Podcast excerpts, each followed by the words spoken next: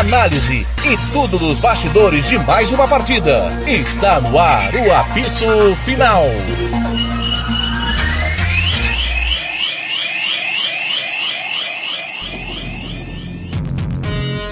Ele está chegando, o galã do rádio, a emoção do gol, vibrante, sempre no caminho da emoção na Rádio Futebol na Canela. Fernando Blanc.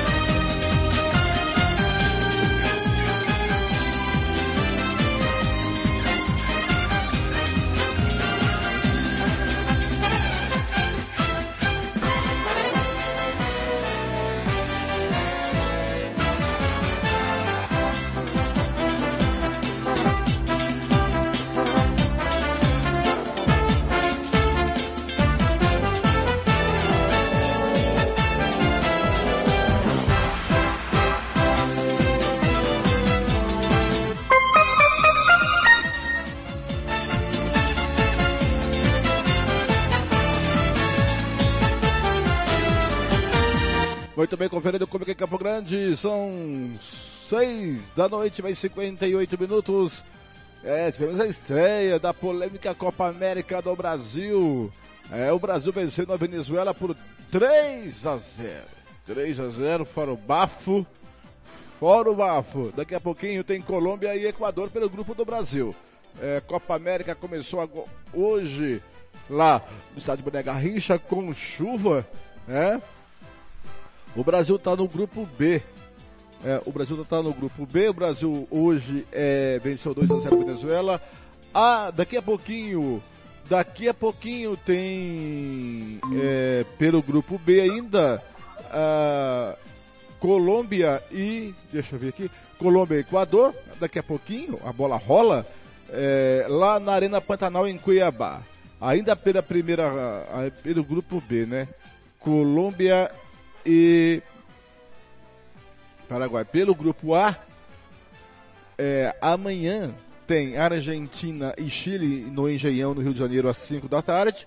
E às 8 da noite tem Paraguai e Bolívia.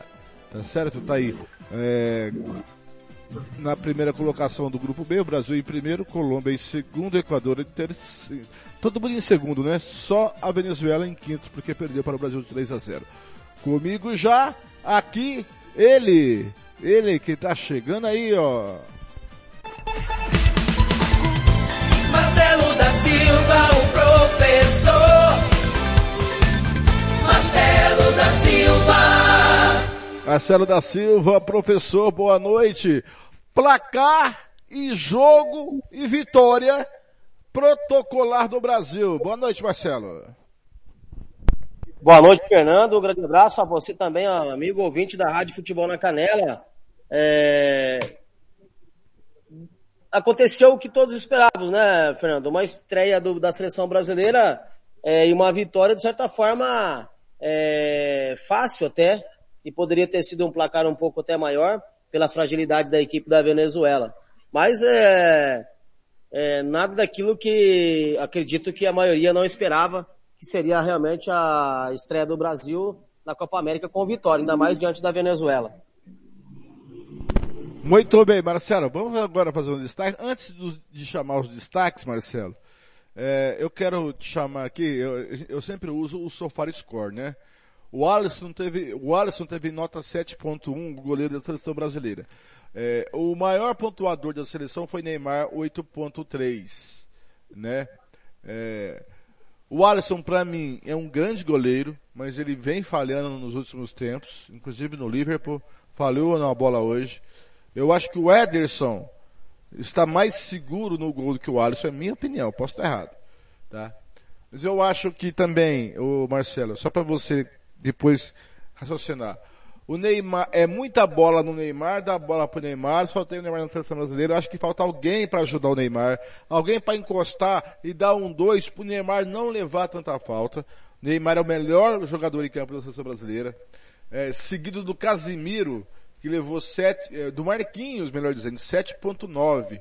O Marquinhos, depois o Casimiro, depois o Fred, é, e depois o Danilo e o Renan Lodge. Para mim o Renan Lodge não foi, não foi bem, tá? Aí só para você puxar. O Alexandro, é, acho que jogou na, na marcação melhor que ele. E o Danilo, eu vou falar pra você, hein? Tá jogando demais nessa lateral direita. Aí você pode discorrer sobre o que eu falei. Fernando, é, realmente é porque o Neymar é disparadamente um jogador totalmente diferenciado aos demais desse elenco da seleção brasileira. É, e o Brasil joga muito dependente dele. É, a questão da pontuação, até porque o cara que fez um gol e dá uma assistência acaba ele pontuando, mas muito mais também pela, pela importância que ele tem em campo e pelo aquilo que ele desenvolveu. Né? É, eu também vejo ah, o, o Fred e ali até o, o, o Paquetá. O Brasil jogou hoje no 4-3-3, né? Diferente do 4-2-2-2 do último, do último jogo das eliminatórias. Então, eu vejo também que no gol, talvez o Everton é, possa de repente estar no melhor momento. Não que o Alisson seja um grande goleiro, mas no momento é, do Everton até um pouco melhor é, nos passam, parece-me que até um pouco mais de segurança, né? Seleção brasileira vem aí alternando algumas formas aí de jogar, mas não é aquela seleção que talvez todos ainda esperar, é, esperassem, né? É, sempre espera-se mais da seleção brasileira. Ainda há uma dependência muito grande do, do Neymar e aí vem a preocupação. Quando o Neymar estiver bem marcado ou não puder jogar, quem que vai poder estar desequilibrando ali para poder fazer o contraponto nessa seleção brasileira? Então, é, é, é, vejo que é um caminho aí que precisamos encontrar para que possa o Brasil, é, de repente, nos dar um pouco mais de, de confiança no aspecto de, de resultados, não em Copa América ou eliminatórios, mas resultados lá na frente na questão da Copa do Mundo mesmo. Oh, tem uma coisa que me incomoda muito na, na seleção brasileira, Marcelo, e isso me incomoda desde 1982. Eu não sei é, se você já começou a pegar dessa época para cá a seleção brasileira. O Brasil desperdiça muitas chances de gol. Se você fosse fazer o scout, era para o Brasil ter goleado de 7, 8 a 0 hoje. É, é uma deficiência do jogador brasileiro mesmo, essa definição, esse último toque para dentro da caixinha. É, o Brasil é histórico isso. Pode pegar os scouts. Para marcar um gol é um parto. É. É como você fala, né, Fernando? É histórico, né? E contra os números e a história a gente não tem como contestar. O Brasil realmente, ainda mais hoje, por exemplo, era para ter sido muito mais do que foi os três. Mas peca sim, peca muito em finalizações. O Brasil demora, às vezes, muitas vezes, a chegar ao gol. É, é uma dificuldade que tem que ser trabalhada, mas eu vejo que, que, pode, que pode vir a ser melhorado. Tudo que é treinável pode ser melhorado, né? Então é quando se fala em questão de, de aspecto técnico, no aspecto de finalização, pode ser trabalhado, pode ser melhorado, né? É, e o Brasil vem realmente, sempre mostrou isso, cria-se às vezes em alguns jogos muito e acaba não concluindo. Mas também tem jogos, viu, Fernando, é, que não cria. E o mais preocupante é quando não cria. Quando você não cria situações, é, Fernando, é muito mais preocupante até do que algumas situações criadas e perdidas. Né? É, então eu vejo que enquanto está criando, há uma esperança, Fernando, dessa bola entrar dentro do gol. Mas essa questão aí de, de finalização pode ser trabalhado, pode ser melhorado. Um abraço pro Christian Camilo, já lá na escuta, é, pela é, Eurocopa Holanda 3, Euro, Ucrânia 2. O jogo foi fraco tecnicamente, mas ele tá, tá dizendo aqui o, o Christian Camilo. Mas não tem como ser diferente, né? Porque coitada da, da, da Venezuela, ela veio despedaçada, sem 12 titulares. É, e depois eu quero comentar isso com você sobre, a, sobre essa, essa questão da bolha. Mas não tem como exigir muito da Venezuela. A Venezuela perante as suas dificuldades, Marcelo, fez até um bom jogo, né? É, dentro das suas limitações, veio no 5-4-1, tentando se defender, tentando sair por uma bola, é, mas fez o jogo dentro das suas possibilidades, Fernando. É uma seleção que mesmo que tivesse com seus jogadores titular, não teria condições é, de bater de igual para igual com a seleção brasileira. É, essa que é a grande verdade. Talvez, né, é, o Brasil tenha tirado o pé um pouquinho ou desacelerado em alguns momentos, ou até perdido a concentração devido à fragilidade do adversário. Mas que a Venezuela não é uma equipe mesmo com seus titulares é, para bater de igual para igual com a seleção brasileira, isso aí todo mundo, todos nós já sabemos, né? E eu vejo que essa Copa América é, teremos poucas seleções aí que possa de repente é, complicar a vida do Brasil. Marcelo, o, o, Tite, ele, ele quer usar a Copa América como um, laboratório para rodar a, os jogadores que ele convocou para ver como que se comporta. Eu tô me lixando pro Brasil ser campeão ou não da Copa América. E eu compro essa ideia do Tite que essa é a hora de testar a sua seleção brasileira de testar. É, eu estou esperando o senhor estar tá no apito final, o senhor já, já, já vai entrar? Ou quer que eu assine uma notificação por, por via é, é Mato Grosso? Meu amigo, eu entro, eu entro agora. Então tá, eu tô dando, eu tô dando bronca no senhor ao vivo, tá? Pra você ter ideia. Tá bom, obrigado. obrigado. é, então tá bom, tá aí, o Gilmar, é o Gilmar Matos, eu, eu, eu vou mandar ah, o ofício por via, via Expresso Mato Grosso, o Marcelo. Mas só para você ter uma, é, você ter um raciocínio, Marcelo, que eu acho que é o momento, já que para jogar eliminatórias não dá, não dá tempo, certo? Ele tem que vir com mais um time que vem jogando. Agora é o momento de fazer experiência, de, de, de botar jogadores para jogar. O Paquetá não foi bem hoje, entrou depois o Everton Ribeiro no lugar dele que foi bem no segundo tempo. Eu acho que a Copa América serve para isso, né, Marcelo? Olha, eu não, eu não pensaria de outra forma se não fosse essa, entendeu? É, que, que diferença que vai fazer para o Brasil ser campeão da Copa América?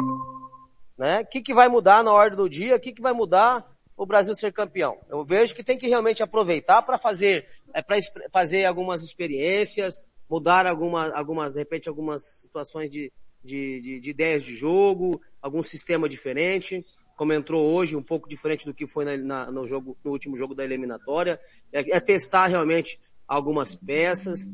É, eu só vou pedir para os senhores é... que ligar a câmera, porque fica chato eu não ver o rosto dos senhores. Os senhores são feios, mas eu gosto de ver os senhores, tá? Fazendo favor. Então, é, Fernando, concluindo, é, é, eu, eu, vejo que o Tite nesse ponto ele está correto.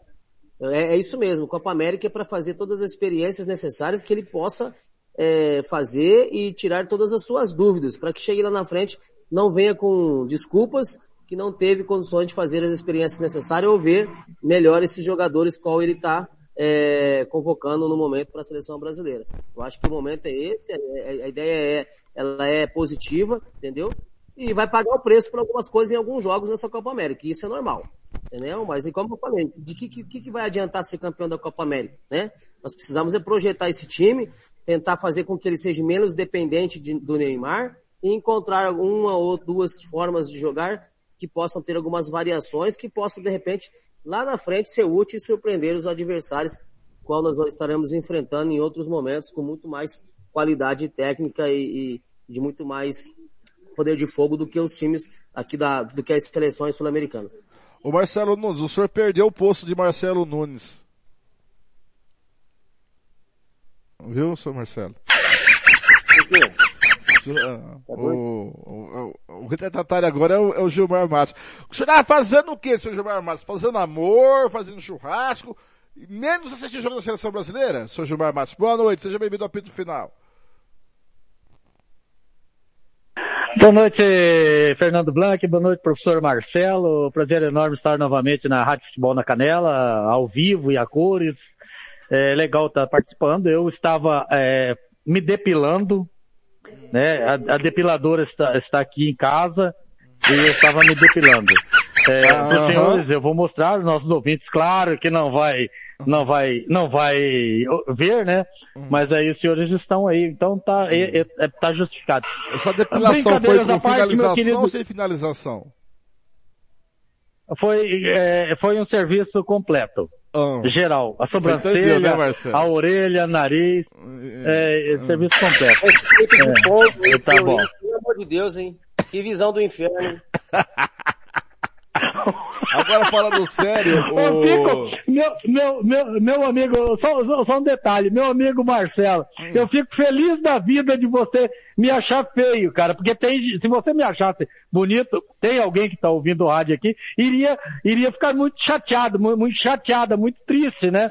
Mas então ela, ela está feliz da vida que você me acha feio, cara. Brincadeira, viu? O... o Thiago já está aqui, eu vou, antes de fazer a pergunta para você, eu vou, eu vou colocar o Thiago na conversa, porque ele, ele tá meio ocupado lá. Thiago Lopes Faria, o senhor ouviu as perguntas que eu fiz pro Marcelo, né?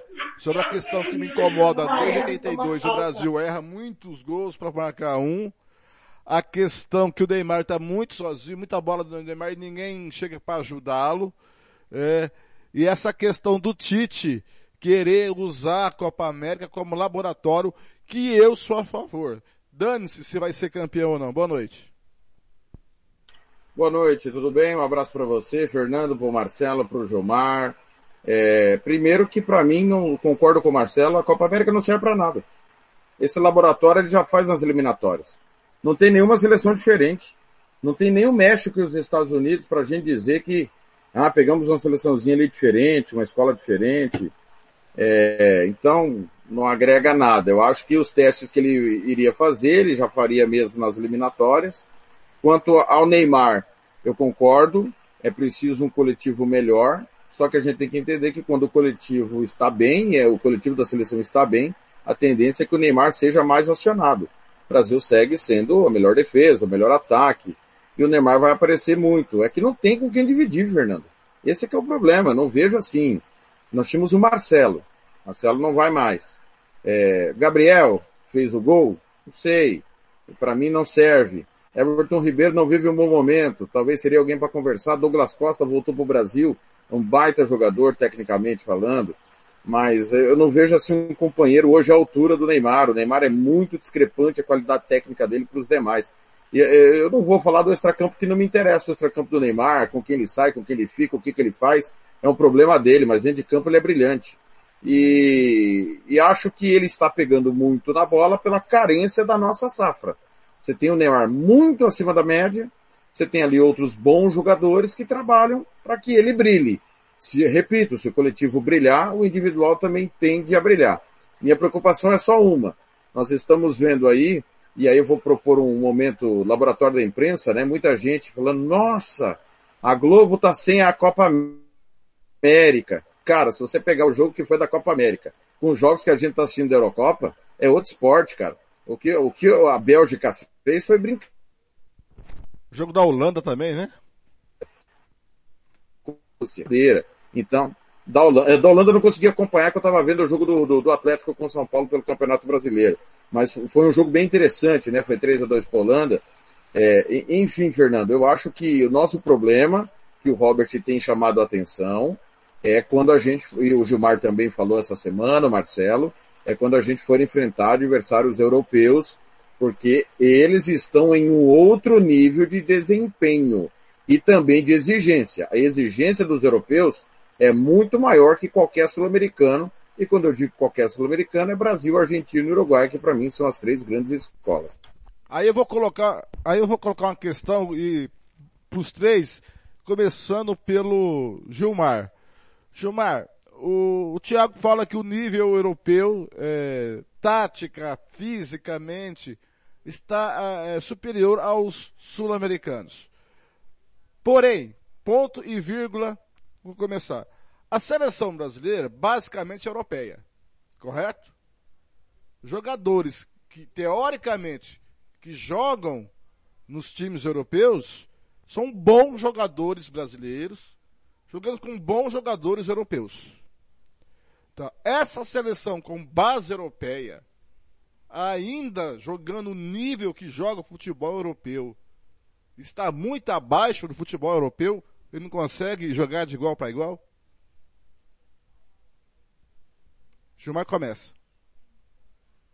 Eu acho que ele travou.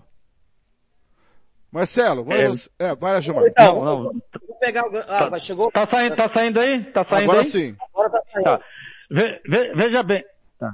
tá, veja bem, Blank, Thiago, Marcelo. É, eu tenho uma opinião aí, não sei, de repente é, difere dos colegas.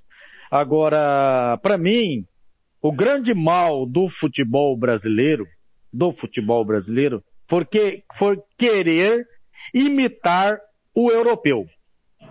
O grande mal do futebol brasileiro foi quando os nossos principais jogadores saíram do Brasil para jogar na Europa. Porque aí teve que entrar no ritmo europeu. E aí, meu amigo, a grande diferença do futebol sul-americano e que era um futebol vencedor, que sempre estava à frente, ou de igual ou à frente do futebol europeu, foi por conta de querer imitar o futebol europeu. O nosso diferencial era a habilidade. Os nossos jogadores eram milhões de anos-luzes melhores na habilidade do que os jogadores europeus. Aí, quando nós passamos a querer ser e imitar os europeus, igualou-se tudo. E no resto eles são melhores que nós. Eles são melhor que a gente no condicionamento físico, na preparação, na organização, na, nos dirigentes de clubes, nos clubes, em tudo, nas administrações, de uma forma geral, eles são muito, mas muito melhores que os brasileiros e os sul-americanos. E aí está o diferencial. Essa é a minha opinião. Marcelo, você entendeu a minha pergunta, né? Os jogadores Entendi. de bom nível que temos na seleção brasileira são os mesmos jogadores de bom nível que jogam nos times europeus, com jogadores europeus de bom nível que jogam em suas seleções de bom nível. Certo? Lá com exigência alta. E a seleção Certo. brasileira, basicamente é formada de jogadores europeus. É. Entre- que jogam na Fernando, Europa. eu- Então, é, É, é, mesmo assim, é muito discrepante o, o- a qualidade técnica, não dá pra encarar de igual para igual? Fernando, é porque primeiro que o jogador brasileiro sul-americano, quando vai para a Europa, ele tem uma certa dificuldade para poder eh, se encaixar no futebol lá fora, né? Começa por aí. Mas É, eu tô falando dessa parte- seleção que teoricamente Aham. todos os jogadores estão jogando bem suas sele... nos seus times e estão encaixados. Não é o Não, Gabigol sim. da vida, não é o Gerson que voltou, não é o, o, o Rafinha que voltou, não é o, o, Luiz, o Luiz, o Felipe Luiz que voltou. São jogadores que estão lá, que estão jogando na seleção brasileira. Sim, concordo com você, em parte. Só que quando se junta todos esses jogadores, não se consegue fazer que tenha um rendimento como outras seleções conseguem. É, uma boa parte disso, Fernando, o, taticamente o- e fisicamente sempre o europeu foi muito melhor do que o sul-americano. Isso aí sempre foi fato. O que não, o que não, não sobressaía era a qualidade técnica dos jogadores. O que está acontecendo, Fernando? E você vai convir comigo, que os europeus agora também tá tendo jogadores tecnicamente de qualidade. Porque antes eram menos, viu, Fernando? Era um ou outro jogador que se diz... Ah, meu pai amado. Você não era operariano? Eu sou o Valeriano. Tá. Então, antigamente cada seleção tinha um ou dois jogadores que se destacavam. Hoje, é, estão surgindo mais jogadores de qualidade dentro do futebol europeu que não surgia há um, há um tempo atrás. E o que que acontece? Os jogadores sul-americanos, por mais que estão lá na Europa, quando chegam na seleção brasileira, é, não consegue, aí tem que ser, tem que ver, tem que rever algumas situações, o porquê não consegue render na seleção que rendem nos seus clubes, né? Estão, estão em alguma posição diferente, é, está sendo feito algo que não está encaixando, entendeu? Então, assim, mas taticamente, fisicamente, sempre o europeu foi muito superior ao, ao sul-americano, não só o Brasil, mas o sul-americano, Fernando. Só que você não vê, você não via tantos jogadores europeus é, de nível técnico como a gente vê hoje. Né? Antes era muito, era muito mais, é, é jogadores sul-americanos se destacavam muito mais. Hoje você vê grandes jogadores aí na Europa em quase todas as seleções, dois, três, quatro jogadores. Então, é, começou também a se equiparar essa questão técnica. E o jogador europeu, Fernando, com todo respeito, ele é muito, é muito ele se aplica muito mais, ele, ele se doa, é, se doa muito mais a, a questão tática até do que o jogador sul-americano. Agora, o que precisa é o nosso treinador, nosso técnico da seleção brasileira, fazer com que esses jogadores que estão lá possam também render como de repente vem rendendo nos seus clubes que na seleção não consegue render. E isso já não é de hoje, viu, Fernando? Isso já vem de algum tempo que não vem conseguindo fazer é, esse rendimento é, fluir dentro da seleção brasileira. Mas também nossa safra caiu muito em relação a, a outras safras anteriores que nós tínhamos. Se você observar, há quanto tempo não tem um jogador é, é brasileiro melhor do mundo? Eu vou pedir a opinião do Thiago e aí eu vou dar a minha opinião se a do Thiago convergir com a uh, com, com, a sua e com do, o do Gilmar. Thiago.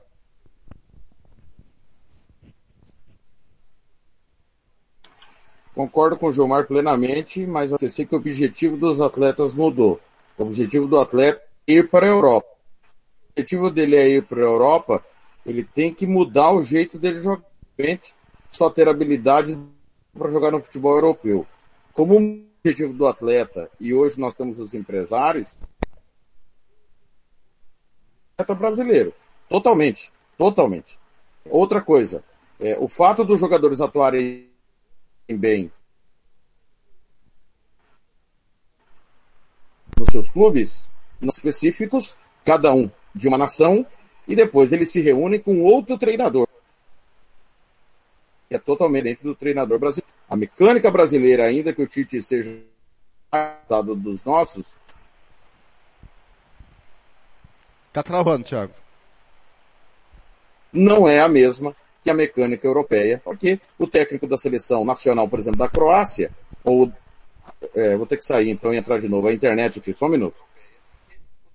Tá. É, já que, que, o, que, já que, que o, o, o, o Gilmar, é, já que o Thiago é, disse a sua opinião, eu entendi o que ele quis dizer, que o problema é o técnico que não tem a filosofia do técnico europeu.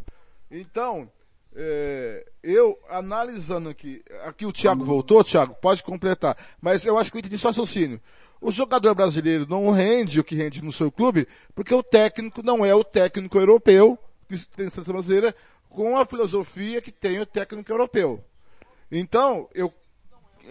Até onde vocês entenderam o que eu estava falando, só para eu, eu saber. É que o técnico, é, cada um vai para o seu, cada um vai para a sua nação, joga no seu time, técnico diferente. E o técnico do, da seleção europeia é o técnico europeu que tem uma visão, uma filosofia europeia. Acho que eu entendi.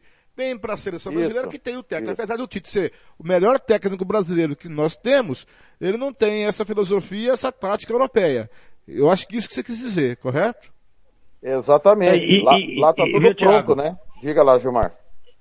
E nem o, não tem o nível dos técnicos europeus. Em todos os sentidos que eu estou dizendo. É, veja bem. E nem os nossos dirigentes também não têm o nível dos dirigentes, nem o, o mesmo objetivo dos, dos dirigentes europeus. Aí que surge a diferença. Então, pelo que eu entendi, e, e, e que, que o ouvinte entendeu, é que o problema nosso não é tanto o talento. É, não é, não é tão é, discrepante. O problema nosso hoje, a seleção brasileira, está no preparo. E o problema não, que está no preparo, está no Não, preparo do técnico. Discordo, discordo. O problema tá na base. Hum. O problema tá na base, porque como o Gilmar falou, Não, mas espera aí, não. Esquece a base. A Copa do Mundo Não, é não, não, em não, 4, não. 4 anos. Nós não temos base. Não. Se nós pegarmos um técnico esquecer. europeu, com filosofia europeia, que, você, é, é, é que vocês estão dizendo, colocar na seleção brasileira e convencer o jogador brasileiro a jogar como eles jogam lá, nós vamos jogar de igual para igual com o europeu. É isso que eu entendi. não, Não, ô, o Fernando, Gilmar não, falou Fernando. uma coisa, o Gilmar falou uma coisa que é muito certa. Nós quiser, nós estamos querendo, porque mudou o objetivo do atleta, nos igualarmos aos europeus. Se a gente não consegue nem na seleção principal ter um técnico que iguale, você imagina na formação do jogador, que é na base. Então o problema é muito maior do que apenas pegar um técnico europeu e colocar na seleção brasileira. Aliás, a Folha de São Paulo deu essa semana que a seleção cogitou o Jorge Jesus. Então, eu não, não- não vejo apenas trocando o Tite por um técnico europeu, todos os nossos problemas estão resolvidos. Não, porque como o Gilmar bem falou, quando a gente mudou a característica nossa, de sair da, da- da habilidade, jogada individual, porque precisou, o futebol evoluiu nesse sentido, ninguém joga mais sozinho, os nossos técnicos da base também não têm essa preparação europeia. Mas aí que eu, aí que eu quero dizer. Mas a, a seleção brasileira, é, a base não é solução para a seleção brasileira. A, a, a seleção brasileira é o ponto final do jogador. Ô, Fernando. Pois Fernando, não. Só, só um detalhe, Fernando, só um detalhe, só um detalhe. É, veja bem, para que nós cheguemos ao, ao nível do futebol europeu, nós temos que começar lá na base. Isso aqui é a mesma coisa que você querer começar uma casa pelo telhado, você não vai conseguir. Você vai ter que começar lá pelo alicerce, lá pela base. Agora, não adianta o que o Thiago está querendo dizer, eu entendi perfeitamente, é você começar, você começar um trabalho lá por cima, já pelo profissional. Você tem que começar lá na base, com, aquele com aquela mesma filosofia de trabalho para que você possa chegar lá em cima e tar- estar no mesmo nível dos caras. Senão nós não vamos chegar. Pode trazer o Guardiola, pode trazer o Mourinho, trazer quem quiser para a seleção brasileira, que nós não vamos chegar no, no- no mesmo patamar dos caras. Fernando, a gente não falou dos alemães depois de 7 a 1 Foi o que eles fizeram em tudo quanto é lugar do país. Só que aqui contaram um monte de mentira, que ia ter um monte de centro, um monte de, de coisa, sendo que o cara fica embaixo de uma árvore tomando tereré. Aí não, Não, dá, né, é, Fernando? é verdade, porque lá na Alemanha eles abriram campo de futebol em todo o território alemão. Coisa que o Juarez Soares defendia isso lá atrás, nos anos 80, nos anos 90. O China, Juarez Soares. E Juarez Soares, quando foi secretário municipal de, de esporte da, da Prefeitura de São Paulo, ele fez isso. Ele espalhou o campo de futebol para todo São Paulo. Hoje não existe mais nenhum lá também, né? Então, e, e não só os campos, centro de treinamentos na Alemanha. Eles vieram no Brasil, pegaram o melhor e foram lá e, e fizeram do jeito deles. E deu certo. Mas eu acho que é para uma nova geração. Eu, eu vou morrer, vocês vão morrer. E não vai ter isso. Eu, duvido muito que isso comece a ter no Brasil a curto ou a médio e longo prazo. É em longuíssimo prazo, olha lá ainda. Tô sendo bem é, pessimista? Não, eu concordo com você. Eu concordo, concordo com você, Fernando. Marcelo Agora, especialista veja. É, e veja bem, só, só um, um pitacozinho é, é, na conversa aí, e eu vou colocar a minha cidade aqui da UANA. Vocês sabem quantos campos gramados oficial tem em aqui da UANA? Vocês têm ideia? Não. Um em péssimo estado, que é o estádio do, do, do Noroeste, o estádio Mário José Pinto Souza. O resto é, tem acho que uma meia dúzia de terrão, muito ruim, terrão mesmo, tá?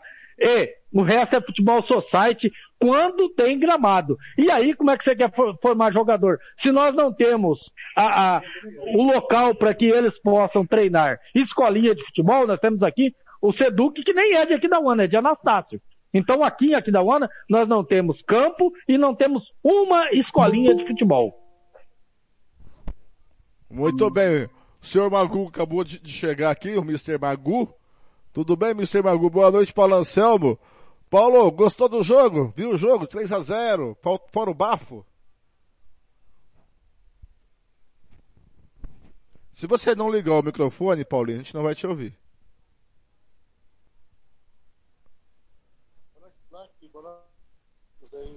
bola da final, ah, é um jogo, jogo xoxo, né? É, a seleção brasileira é, um treino coletivo contra a Cuba Venezuela, agora abre aspas. É, eu vi uma dificuldade e vejo em todas as partidas a seleção brasileira com muita dificuldade na transição, principalmente ali Casimiro, Fred, é, Brasil é Neymar dependência e é não, porque esses adversários sul-americanos é, é, é, moleza. O Brasil hoje está para os sul-americanos como os europeus estão para o Brasil, na minha opinião. Então, alguns jogadores da Tite precisam urgentemente ou um primeiro ou um segundo volante mais qualificado para melhorar essa transição de bola, porque a hora que o Brasil, os técnicos estrategistas, é, anularem principalmente as individualidades de Neymar, o Brasil vai ficar igual um, um leão sem juba, vai ficar cachorro amarelo. E aí, aí nós poderemos amargar futuramente decepções. Viu?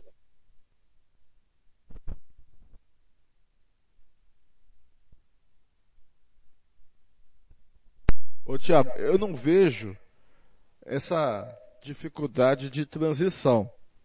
Eu não vejo na seleção brasileira. Eu acho que a seleção está ocorrendo. A, a, a, grande dificuldade, olha lá, o Dudu e a Nádia, tá ali. Né? O, o, e o. E o Gilmar, Não, não, não. É o Dudu, é o Dudu e, e a minha namorada. é, é, eu não vejo essa dificuldade de transição. O que eu me preocupa, e isso me preocupa, eu não sei se o Gilmar é, vai concordar comigo, e depois do Thiago você... Gilmar, eu acompanho a seleção brasileira na Copa do Mundo desde 82. E desde 82 uma coisa me irrita muito. Para o Brasil marcar um gol tem que perder 100. Isso é deficiência de formação de, de atleta, ô Thiago? essa dificuldade de acertar o alvo? Também. Também, treinamento. Né? É para quem acha. Vou contar uma historinha aqui rapidinho. O, o Mirandinha chegou no, no comercial, desculpa. No comercial 2012. Depois do André Souto ter sido demitido. E ele estava ensinando o Careca, que é tido como muitos, como uma das últimas grandes revelações aqui do estado, a bater na bola, cara. Eu estava no treinamento na Voziza. E ele estava ensinando. Você sabe quando que jogador é, é, treina a finalização na Europa? Cara, nunca. Ele não treina finalização na Europa. Isso aí é fundamento de base. Futebol europeu, ele vai para o coletivo e o coletivo é jogo. É jogo a vera. São 50 minutos de pau dentro, como se fosse Liverpool e Everton, ou Liverpool e United, Barcelona e Real Madrid. O treino é pegado. Então não tem tempo para finalização. E aqui no Brasil eu ainda vejo a gente treinar a finalização porque os nossos jogadores têm problema de fundamento. Agora, não me preocupa, Fernando, de verdade, não me preocupa com essa seleção perdermos tantos gols. Embora contra a Bélgica fez falta. É bom a gente lembrar. Contra a Bélgica fez falta. Porque criar é muito mais difícil. Então, contra a Itália, em 82 que... fez falta. Se o Brasil marca o que fez contra a Itália em 82, tinha passado pela Itália. Concordo. Concordo com você também. Agora, eu vejo uma seleção que não tem adversário. Esse é o problema. Sabe o Flamengo no Campeonato Carioca? É o Brasil na, nas eliminatórias. Não tem adversário. Olha que a Argentina com o Messi e com uma geração boa, de novo, falar em geração argentina, é chovendo molhado, né? Toda vez uma geração boa o Marcelo muito elegante, deitado na rede com a camisa do Sene, né? Sene que hoje mora no céu. É, e, mas nós não temos. Eu acho que o jogo mais tático, mais tático que nós fizemos é com, foi com o Uruguai. O Uruguai dá muito trabalho para a seleção brasileira e, e, e acho que espelha um pouco o que nós vamos ter. Um pouco, tá? Na Copa do Mundo. Eu acho que nem a Argentina é tão tática como o Uruguai, Fernando. Tá aí, Gilmar, ó essa é histórico esse, esse, esse, essa coisa de não acertar o alvo da seleção brasileira, né? Uma coisa que e, e é preocupante, porque nós não temos adversário aqui na América do Sul e nós não vamos ter chances de jogar com nenhum europeu, nenhum amistoso. Esquece isso, isso aí já é passado. E agora, o que, que a gente faz, o seu Gilmar Matos? É, veja bem, é, Blank, o Thiago tocou num ponto bacana e interessante e sempre no, nos meus comentários por onde eu passei, eu critiquei os treinadores que não davam é, é, treinamentos coletivos. Eu sou um cara adepto do treinamento coletivo. Você só consegue corrigir os erros que, porventura, sua equipe está tendo, e você só consegue enxergar esses erros em coletivos. E os treinadores brasileiros estão para trás, porque se insistem em copiar alguns modelos de treinamentos europeus ou formas novas de treinarem, de treinarem que não levam a lugar nenhum. Eu me lembro que há um tempo atrás, o Filipão, quando estava no Palmeiras, estava fazendo a forquinha para o cara aprender a cabecear. Ora, se o cara chegou no profissional do Palmeiras, ele não sabe cabecear, ele tem que fazer outra coisa, não jogar futebol, cara.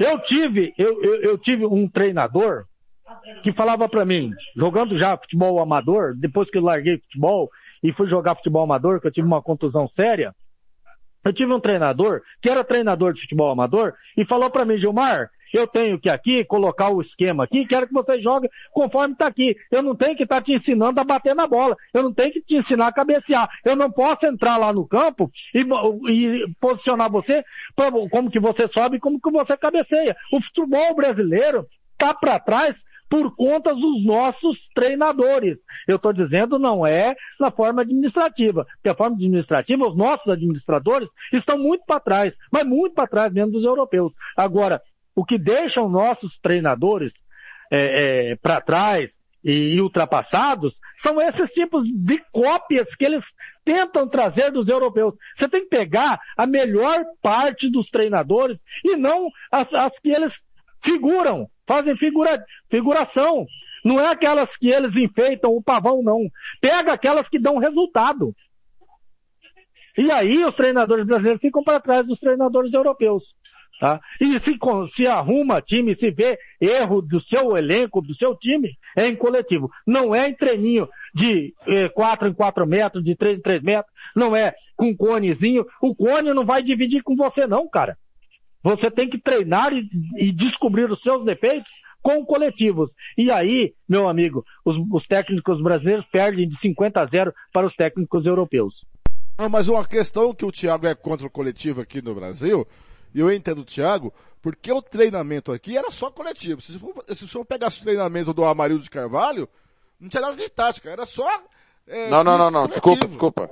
Não, só fazer justiça. Eu sou uhum. contra coletivo aleatório. É, é, Aquele coletivo que não serve para nada. Lógico. Eu sou a favor de coletivo. Lá na, na, na Europa. É, exa exatamente. Mas não é qualquer exatamente. coletivo. Não é soltar a bola pros caras, como se fosse não, um é, é que eu tava falando, porque o Amarildo de Carvalho colocava o time só para jogar bola. O treinamento do Gabriel de Carvalho era esse. Agora, Marcelo, pegou Viu, Fernando? essa, essa, sua questão, a base. Oh, só, só, só, pois não. Só um detalhe, Fernando, só um detalhezinho. Isso que o Thiago colocou aí é o que eu, é que eu talvez eu não tenha explicado bem o coletivo para corri, é, correção dos erros. Não é coletivo soltar uma bola, largar 11 contra 11 e falar se matam aí, não. Opa, peraí, meu, meu, meu lateral fez um cruzamento, é, é, mas está cruzando no primeiro pau e meu centroavante está no, no segundo pau. Eu não posso que o meu centroavante fica no segundo pau se o meu lateral cruza no primeiro. Então você tem que cruzar no primeiro pau porque o meu centroavante vai estar tá lá. Tá? Ou Vice-versa, isso é, é, só uma questão que eu estou colocando. Isso aí é para você arrumar o seu time. O coletivo é para você ver aonde está o, o, defeito do seu time e posicioná-lo melhor. Não é ensinar a bater na bola, não é ensinar a cabecear. É corrigir os seus erros. Marcelo, aí, a base faltou em 82 para nós e faltou em 2018. Se nós tivéssemos mais assertivos no, no último passo, quem sabe a gente teria outra sorte, Marcelo. É, Fernanda, a formação é, do jogador hoje está muito complicado, sabe? Acho que o nível realmente aí cai numa situação onde tem o um nível técnico do, do profissional que está à frente. E hoje, modesta parte, falar assim para você assim que tem que concordar aí com, com o que falou nosso amigo Gilmar, porque hoje é difícil você formar um jogador num campo de futebol 7, sendo que o futebol é, é oficial, você não tem mais para poder fazer treinamentos, né? A iniciação, a iniciação, até os 11, 12 anos, tudo bem, você faz num espaço menor, você faz essa, essa situação, mas aí para transição para um campo de 11, dentro das posições de 11, hoje você já não tem mais, né? Hoje você não tem mais essa possibilidade, é, vamos falar aqui na nossa realidade, no nosso estado do Mato Grosso do Sul. Hoje os campos são todos pequenos, né? Campos é, de futebol society. E você fica muito difícil você hoje você trabalhar é, uma condição hoje de um de um de, de por, por posições dentro daquilo que seria o, o, mais próximo possível do ideal. Mas todo treino ele é positivo, ele é salutar. O que precisa é ter objetivo esse treino. Independente dele ser é, num campo reduzido, reduzido não é você diminuir o campo, é você diminuir o espaço desse campo. E é o que às vezes as pessoas não entendem, não, não entenderam, né? Foram diminuindo os campos, né? E aí acabou-se com os campos oficiais. Mas então todo treino ele é, ele é positivo desde que tenha um objetivo. Ô Marcelo, ah. Tavares está vindo aí com, com novos campos oficiais. Então, a federação quer fomentar aí o futebol de 11, né? Quer fortalecer o futebol de 11. É, tomara que consiga fazer em alguns campos. Em que campo que vai fazer, né, né, Thiago? É isso que tem que ser, ser visto, né? Agora, a, a, ideia até é boa, viu, Thiago? Agora, poderia ter sido feito mais tempo, não poderia? Por que, que só agora? Por que não fez lá atrás, né? É, eu vejo assim, sabe, Thiago? Tomara que não seja mais, mais uma situação que vai ficar pelo meio do caminho. Tomara que faça. A gente torce para que faça, né? Mas sei lá, e a gente sempre acaba é, querendo esperar para ver se realmente vai concretizar, entendeu? Mas é o muito difícil. Quer, Hoje... O, o chefe quer é me irritar, viu, cara? Eu já falei para não falar o nome desse cidadão quando eu estiver no microfone. Entendeu? Porra. Falar o nome de Pinóquio aqui, não adianta. O áudio do, do, Paulinho tá bem baixo. Bem baixo mesmo o áudio do Paulinho. Paulinho Quase não é, sai e entra de novo, Paulinho. O senhor tá travando e tá baixo. Sai e entra de novo, Paulinho. Eu ia perguntar uma coisa pro Paulinho, aí agora eu vou perguntar pro Thiago. Thiago, se nós não temos adversário na América do Sul, se nós não temos adversário na América do Sul, e nós não temos, é, é muito difícil ter um amistoso com um time europeu de, de da alta estirpe. Fazer o que então para a Copa do Mundo? O que fazer? Como testar essa seleção? Orar. É o que podemos fazer. Quero, ó, mamãe Érica que tá passando aqui do meu lado, ó. Quero mostrar para vocês. Já de é, lembrancinha da Beatriz. Que é a bebê que tá primeiro de muitos, primeiro de 11, segundo ela. Vamos formar um time de futebol. Mais uma corintiana no mundo. Obrigado a Érica. Vai dar tudo certo. Ô, Fernando, não tem o que fazer, cara. Infelizmente, cara, é a nova ordem mundial do futebol é essa. Tá difícil ser campeão do mundo de clubes? Vai ficar para a seleção também aqui da América do Sul. Pode escrever o que eu estou falando. É isso aí, Paulinho. Não tem o que fazer, Paulo Anselmo?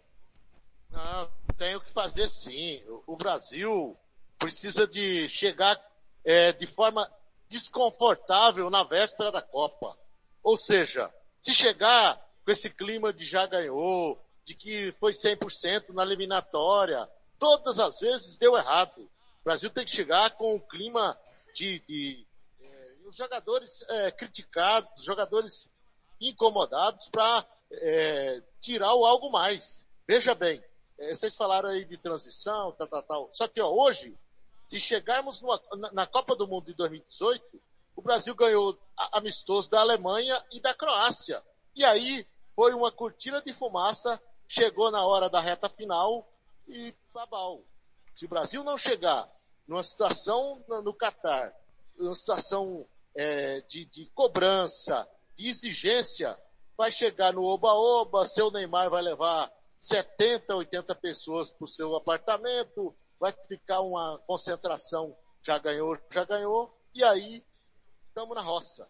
Eu acredito que se o Brasil chegar mordido, com o ego ferido, aí sim poderemos ter um bom papel.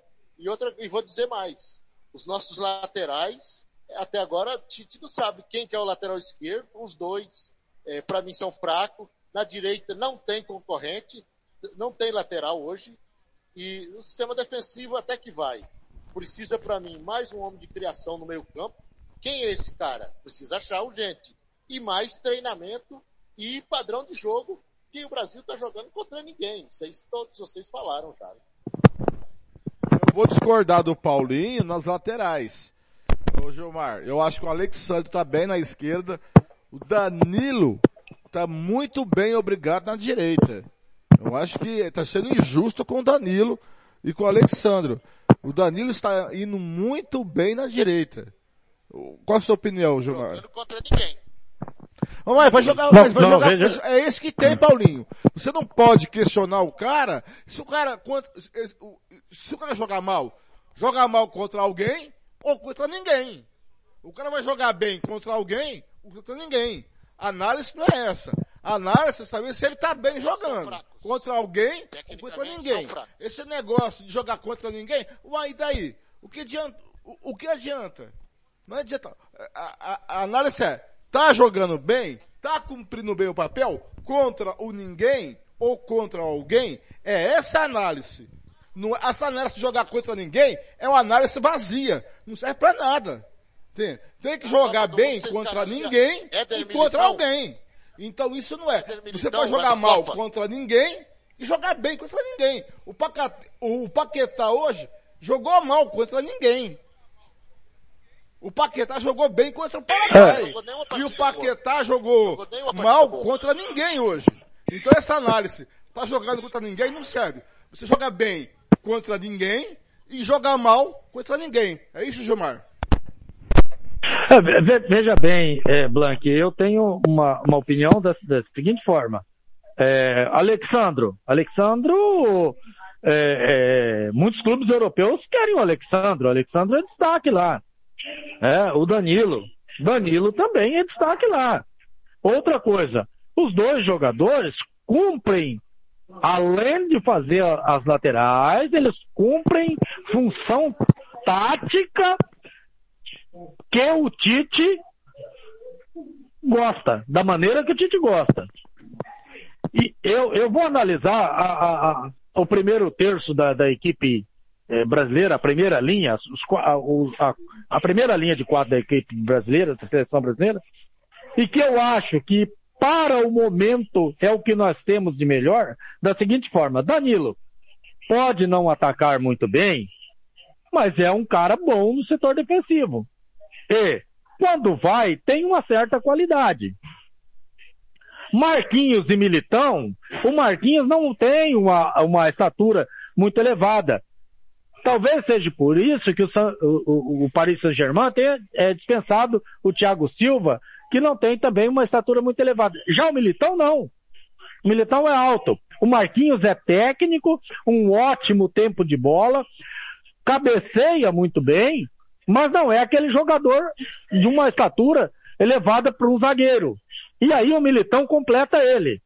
E o Alexandro completa, pelo lado esquerdo, a, a, a seleção brasileira. Os outros três.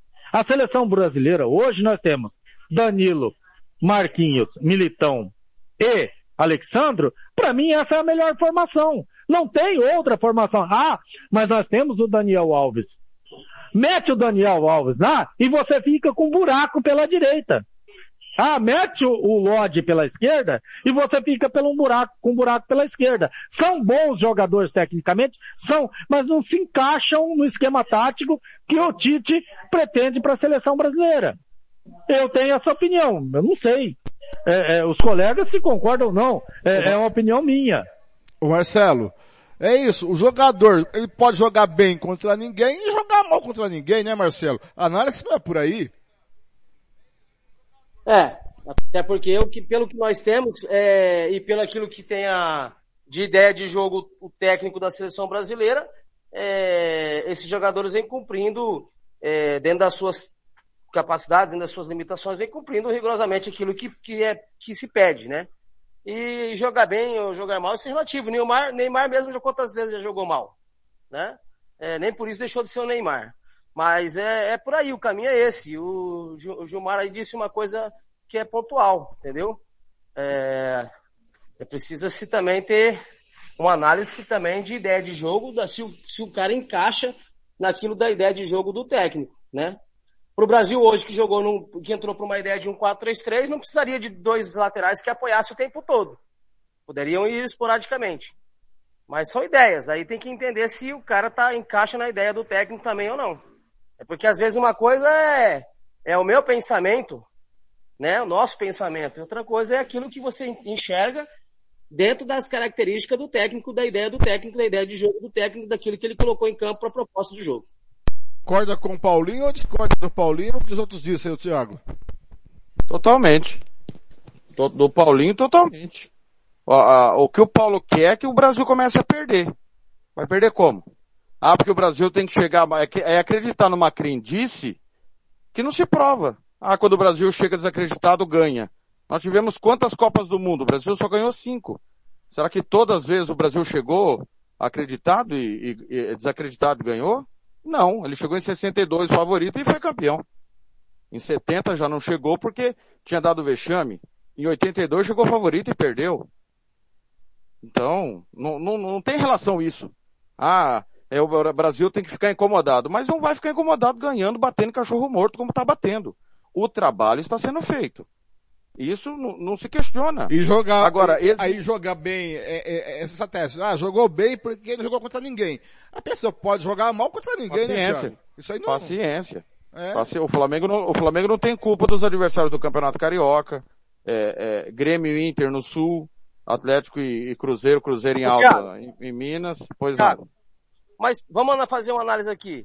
É, o Brasil, na sua maioria das vezes, sempre foi superior aqui dentro do futebol sul-americano. Então não é, o que nós estamos vendo agora também não é muita novidade. Qual eram as seleções, de todas as seleções sul-americanas, qual que, que poderia bater com o Brasil? Sempre foi as mesmas, Uruguai, Argentina. Uruguai e Então, Argentina. Não, mas, mas o Não ponto não é esse. Não, demais. não, não. O não ponto não é esse. demais, assim. Ou não, Tipo o assim, ponto- é um absurdo, quando- é um absurdo. É um Quando o absurdo Paulo, quando o Paulo fala em chegar mal, Marcelo, é porque nós tivemos histórico. Não, mas é eu tô falando assim, como é que vai chegar mal se o Brasil, hoje, com todas as limitações do, do Tite em relação ao futebol europeu, é, o Brasil se- sempre é, esteve à frente dentro do futebol sul-americano. Não vai. Com, com não- ele não sim. como Com ele sim. ver o- É, não tem como Com o você ver. Dunga o- não. o- Hã? Com Dunga não. O tanto que Não, o Dunga o Dunga- deixou o time em sexto. O Com Dunga sofreu Dunga, mais, ó, mas, com Dunga, com Parreira e com Filipão. Diga-se de passagem. mas isso foi raras exceções, né, Thiago e Fernando? Foi raras exceções, é porque aí foram, é, por mais por uma incompetência dos técnicos, mas o Brasil sempre foi superior na questão do futebol sul-americano. É, essa questão do europeu é algumas questões que a gente já pontuou aí, mas eu não vejo como o Brasil vai perder hoje, é, e, e sofrer hoje no momento pelo, Não por esse vai. trabalho feito. Não vai. Está sendo feito, não. Esse é o ponto, não vai. Aí vai ter que encontrar soluções contra os europeus. Não tem, é igual a gente se preparar, nós todos, vou, vou falar da nossa emissora, que tem várias limitações. Às vezes o ouvinte acha que não, mas nós temos várias limitações. E aí a gente vai para um jogo de Copa do Mundo e querer comparar com a Rádio Globo. Nós temos que encontrar soluções para levar ao ouvinte a melhor qualidade. Às vezes nós não vamos conseguir. Faz parte. E hoje, eu, eu vejo que hoje, América do Sul não é só Brasil não, tá? Tanto que a Argentina tá na fila aí faz uma cara. É, América do Sul vai ter muita dificuldade daqui para frente contra os europeus, principalmente porque eles se fecharam. Eles cansaram de apanhar de time sul-americano, mas cansaram de apanhar de Brasil, de Argentina, de Uruguai, e eles se fecharam na competição deles, fortalecem entre eles, levam os jogadores para lá porque tem dinheiro, e do mesmo jeito, repito, do mesmo jeito que o Corinthians foi o último campeão mundial sul-americano, faz 10 anos. Você vai ver o último campeão sul-americano, foi o Brasil, né? 2002, já fazem 20, e aí? É, sem contar que é o seguinte, qual foi o último jogador brasileiro que foi o melhor do mundo? Há quanto tempo Kaká, não temos... Kaká, 2007, se eu não estou enganado. Já começa por aí. É só, é só aí você já começa a observar que também houve uma evolução técnica do jogador, do jogador europeu. Não são mais jogadores fortes, grandes, de cintura dura, mas não. Hoje os caras têm a ginga, hoje os caras têm o drible, hoje os caras têm, além do o condicionamento físico e o, e o, o preparo físico, o condicionamento físico e a obediência tática sempre tiveram. O que eles não tinham é um pouco da ginga, da malícia do futebol sul-americano, que hoje... Ô, ô, ô, Marcelo, eh, deixa eu só fazer uma, uma, uma parte aí. É, hoje, qual que é o melhor jogador europeu? Cristiano Ronaldo. É? Qual que é o melhor jogador sul-americano? Messi. Gilmar, Aí, que, que, aí, olha, ve- veja bem, Thiago. Veja bem pra o que, mim que é o De Bruyne, querendo com- tá? Só pra Não, fa- tudo é, bem. Hoje, Tá, pra mim é o De Bruyne ser, o belga. Pode ser. Tá. Mas eu vou perguntar pra você então, Thiago, e pro, pro Marcelo. Quem é mais habilidoso? Quem tem mais habilidade? Tô falando de drible, de improviso, de Messi ou Cristiano Ronaldo? Messi ou De Bruyne? Messi.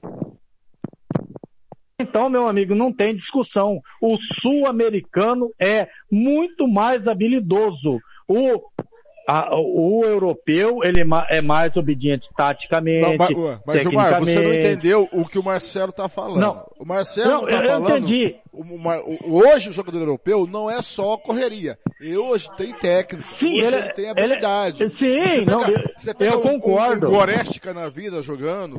Você pega o Salah jogando. Você pega qualquer. é, Hoje os caras têm habilidade. Você pega o Mbappé Não, eu jogando. concordo, é, eu entendeu?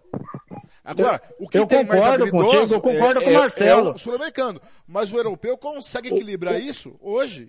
Antes não equilibrava, hoje ele equilibra isso. Mas ele equilibra, Marcelo, porque ele conseguiu ter um pouco de habilidade, um pouco de, de, de improviso também. É, ele conseguiu como? Ele conseguiu, é, é, mas mesmo ele tendo isso aí, conseguindo copiar o sul-americano, é, por que, que ele consegue ser melhor? Porque o sul-americano não conseguiu ter o mesmo profissionalismo ou a mesma, a mesma maneira e, e não copiou as coisas boas do europeu. O europeu conseguiu copiar a habilidade do jogador brasileiro em parte, embora nós somos muito superiores é, em, de- em termos de habilidade do, do que o europeu, mas eles copiaram. Com um pouco que eles copiaram nós, da gente aqui, dos sul-americanos, eles são melhores que nós. E muito melhores, porque eles já eram melhores nos outros quesitos. Não em termos de habilidade. É, É, são dois minutinhos para as oito da noite, daqui a pouco vai- tá- já tá tocando um hino lá na, é, na Arena Pantanal para Colômbia e, deixa eu ver aqui, rapaz, Colômbia, Fernando, oi, Colômbia e só uma Equador. parte aqui. Pois não. É, é- é em cima do que o Gilmar falou do Messi. O Messi só nasceu em Rosário. Só. A formação dele é toda de Barcelona. E pra mim, tá? Eu posso estar redondamente enganado. E, e o Marcelo, e o Gilmar, e o Paulo e você podem discordar frontalmente. Pra mim, a vantagem que o sul-americano tem, é, daqueles que ficam aqui, tá? Em relação à habilidade, é a dificuldade dos campos, porque nós somos um continente subdesenvolvido. E na Europa, você não vê a, a dificuldade do solo, do campo e etc. Ah, isso, isso, isso afeta muito, né, Marcelo? Afeta, realmente é, prejudica bastante, viu? Em questão de algumas estruturas também. E outra coisa, é, e o que tem de superior o, o jogador sul-americano é ter essa característica, isso é cultural, né? É, até pelas origens, às vezes, desse jogador sul-americano. É, hoje, o que, que é, qual é a diferença? É, é, é o cognitivo, é o, é, é o improviso desse jogador que ele até se sobressai. Às vezes tem jogador na Europa tão técnico quanto o nosso sul-americano, mas a improvisação e, e, e essa, e essa maneira de raciocinar o jogo, eh, de fazer, de criar situações, eh, isso é cultural, né? É, é o cara que sai lá da favela, é o cara que sai eh, de uma condição diferenciada, que teve uma infância diferenciada, isso fez, faz toda a diferença no desenvolvimento do, do- do jogador, do atleta, né? Então, é, isso faz com que ele pense diferente, com que ele seja mais rápido na, na- na tomada das decisões. É, isso faz com que o jogador sul-americano consiga é, se sobressair até em relação ao, ao jogador europeu técnico. Acho que o Blanco foi pegar a cachorrada. Paulo Anselmo, diga lá, Paulinho, por favor, bem próximo do microfone. Não, é, dentro desse, desse contexto aí, é, os gramados É, a Europa é, tá um ano na nossa frente, né, Thiago? Isso aí é indiscutível. Você jogar num gramado ruim, aí, né, desempenho comprometido. Agora eu vejo alguns valores aqui que poderiam ser aproveitados, mas o próprio Tite já deixou bem claro que é, é, o, o, cartório do futebol é passar pela Europa, é, é e aí tem como teimar com ele, né? Isso é um fato. É, na verdade, o centro futebolístico hoje é a Europa, mudou. É. Antigamente era a América do Sul, hoje é a Europa e acabou. E nós temos que acostumar com isso. É, é, e para superar a Europa, nós vamos ter que trabalhar, remar como os europeus fizeram. Né? Eles penaram, penaram muito. Penaram muito para ganhar dos sul-americanos, dos uruguaios, do Brasil, da Argentina. Nossa, penaram demais. Lembrando que o, o, a América do Sul só era o centro do futebol com Brasil, Uruguai e Argentina. Porque o, o resto era párea. Né, Tiago? O resto era párea. Era só esses três que fazia que a América do Sul fosse o centro do futebol do mundo. Hoje não, hoje você tem a Alemanha, você tem a Inglaterra, você tem a França, você tem a Bélgica, é, você tem o quê? Portugal. Hoje é, que, que, que, gira a, a, essas seleções que fazem até a Bélgica. Antigamente, a Bélgica não é de hoje, né, Tiago? Que tem boas seleções. Nos anos 90 tinha boas seleções também. Né? Não é de hoje. São cíclicos, né, Fernando? É, e tanto que eles querem se unir Liga seu microfone. Tá ligado. Agora Oi. sim. Tá ligado. Agora é. sim. Eles querem se unir, Bélgica e Holanda, porque é cíclica a geração deles, né? E eles querem fortalecer o campeonato local, fazer um campeonato único, encabeçado pelos seis grandes de cada país, três da Holanda e três da Bélgica. Porque não é sempre que eles, é, 86 o Brasil pegou a Bélgica, se eu não estou enganado, né? E depois a Bélgica foi em 94, ficou aí, é, não foi para 98, jogou 2002, é, enfim, mas essa geração belga disparada é a melhor. E ó que o Roberto Martinez, técnico da Bélgica, nem é tudo isso, viu? Como treinador. É um bom técnico, incontestavelmente, o espanhol bom treinador, mas é, é, tem, tem técnicos melhores, mas como eu digo, os melhores não vão para seleções nacionais. Agora, é, é, é, um, é um quadro difícil, Fernando, da gente ver mudança, porque é, é, a gente discutir como o Brasil vai encarar os europeus não tem como, porque nós vamos discutir o sexo dos anjos em cima do que não vai acontecer. O Brasil vai conseguir pegar uma Sérvia, é, uma Irlanda, uma Macedônia, uma Letônia, e olhe lá, Fernando, porque eles não estão mais jogando com times fora do continente deles. Uma pergunta para os senhores. Já que é, é fato, é notório, que as seleções europeias não são treinadas pelos melhores técnicos europeus, salvo a Alemanha que vem o, o, Hans Fricks, né? Já que isso.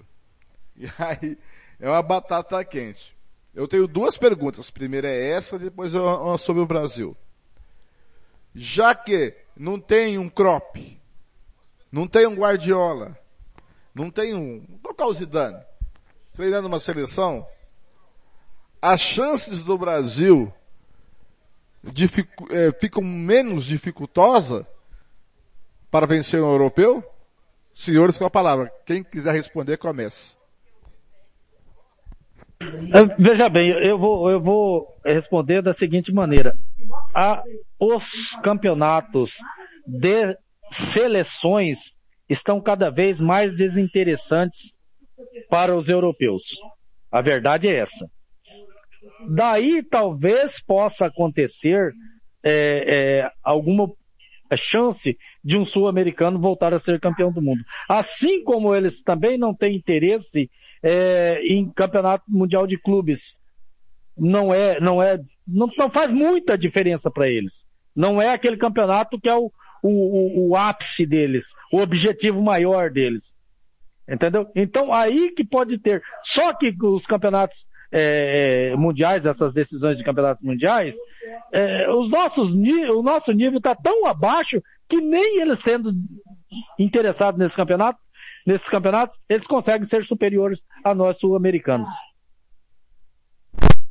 Celo, é, é, é trágico assim?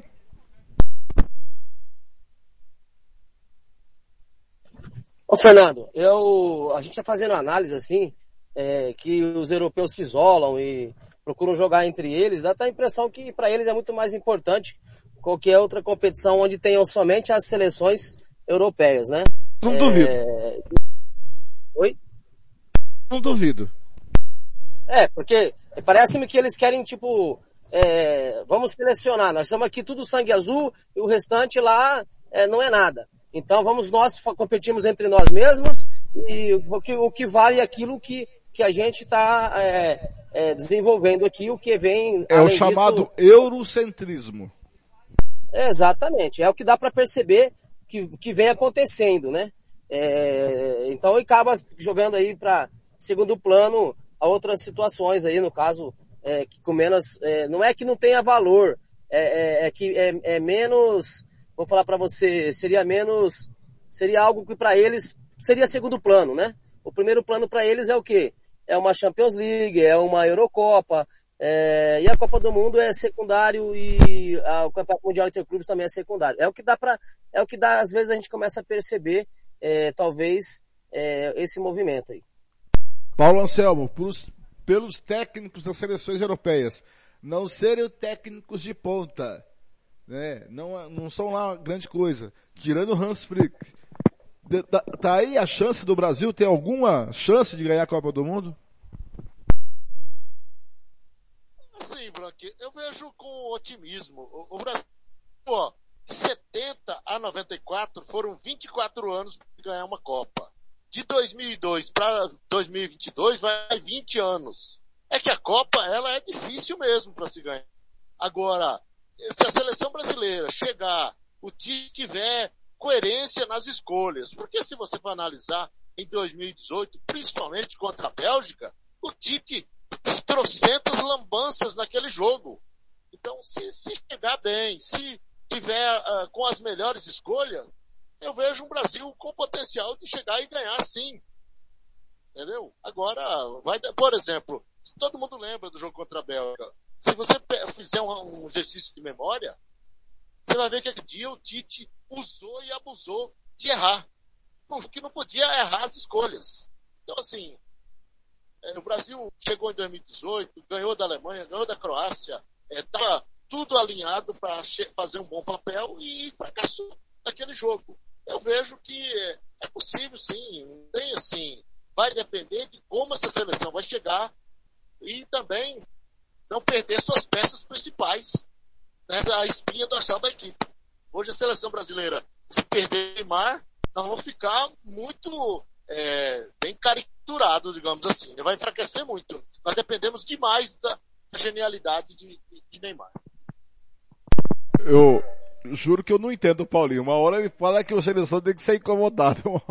Agora ele fala que o Brasil tem chance de ser campeão com a pergunta que eu fiz. Tiago, é lógico que essa minha pergunta é uma provocação, certo?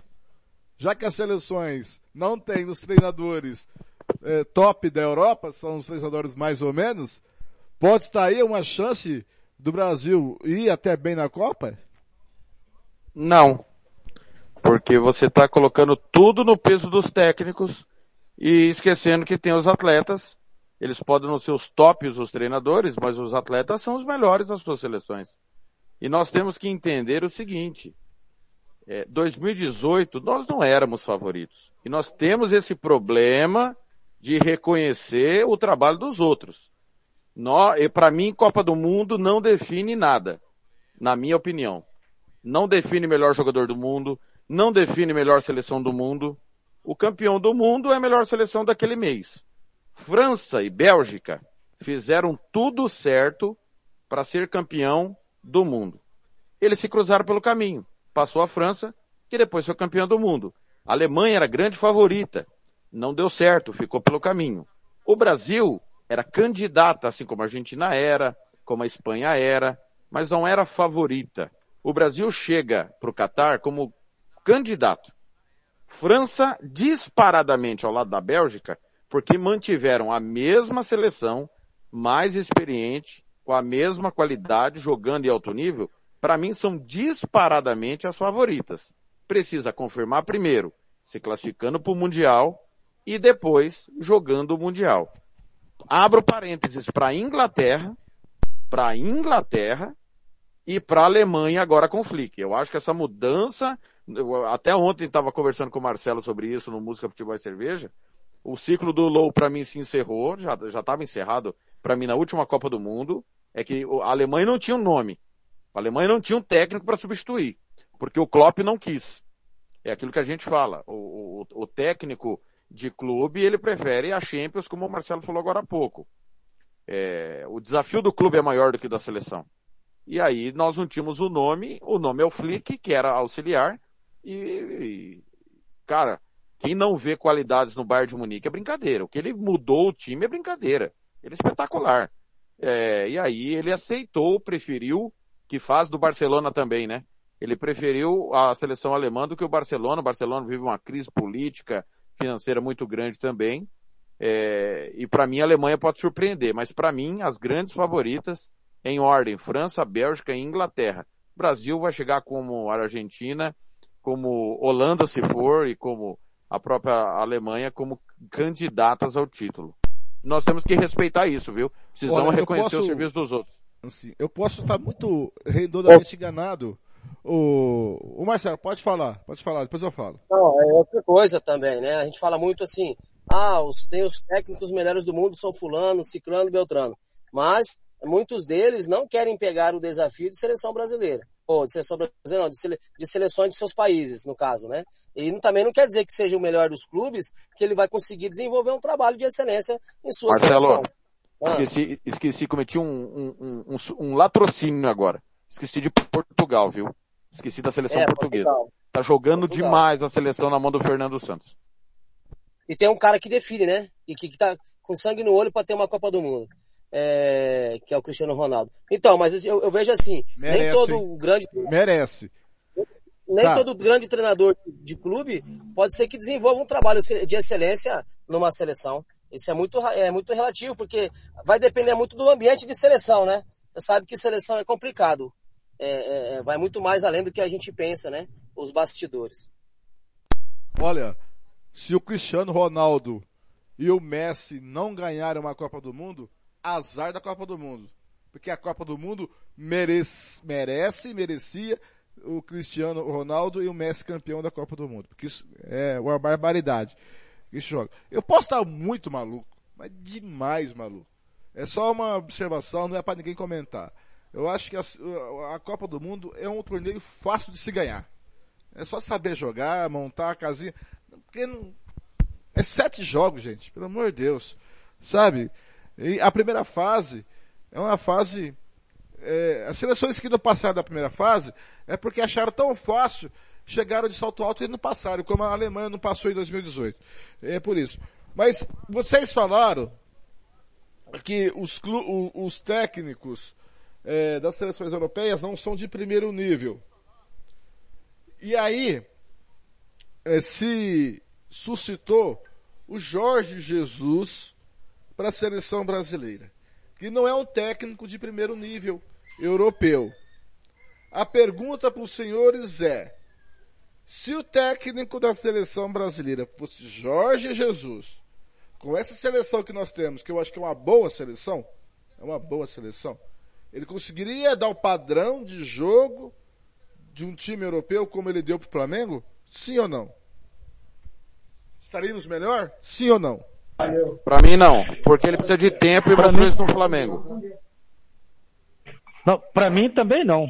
Para mim também não. Ele, ele, ele para mim, é, é, ele pegou um, um bom time e era o Flamengo, reforçou e já tinha um trabalho de é, feito pelo Abel lá. Então, é, para mim, o, o Jorge Jesus ainda não mostrou um trabalho realmente que o, o credencie a uma seleção brasileira. Até porque ele foi pro Benfica e lá ele não tá indo bem. E tem um baita time lá. É, é, o problema é esse, ele não foi bem nem quando ele saiu do Benfica pro Sporting. O Sporting liderou dois anos seguidos e perdeu os dois campeonatos. Deu uma palmeirada, digamos assim, em 2009, né? Ele saiu lá, foi agredido pela torcida, é, voltou para lá e não foi bem. E o que o Gilmar falou é, é- é- é- é de se pensar. Para mim, o Jorge Jesus precisa do dia a dia. E ele ficou um mês com o Flamengo. É bom a gente lembrar. Um mês treinando foi durante a Copa América de 2019. Eu só não concordo que ele pegou um time pronto, porque o trabalho do Abel era só calçado na parte defensiva. Era horrível, o trabalho do Abel era, era horroroso. Era horroroso. Não, é, não, é, Não, não, era é pronto. horroroso. Veja bem. Não era horroroso também. Não é pronto. Não é pronto. Veja bem, não é pronto o que eu disse. Eu disse que ele já tinha uma base mais ou menos montada. Ou seja, ah, se tinha defesa montada, maravilha, já tinha uma parte do time montado. E ele reforçou e muito o time, entendeu? E o Flamengo, de elenco, era muito superior a todos os outros. sabe? A realidade é essa. Paulo Selmo.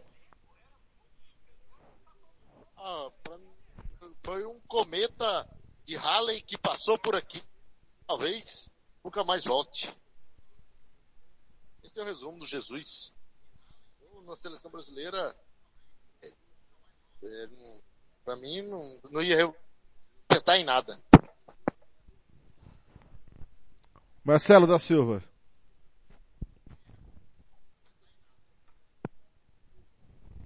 Também não vejo que o, que o Jesus iria, iria acrescentar algo nesse momento para a seleção brasileira, não.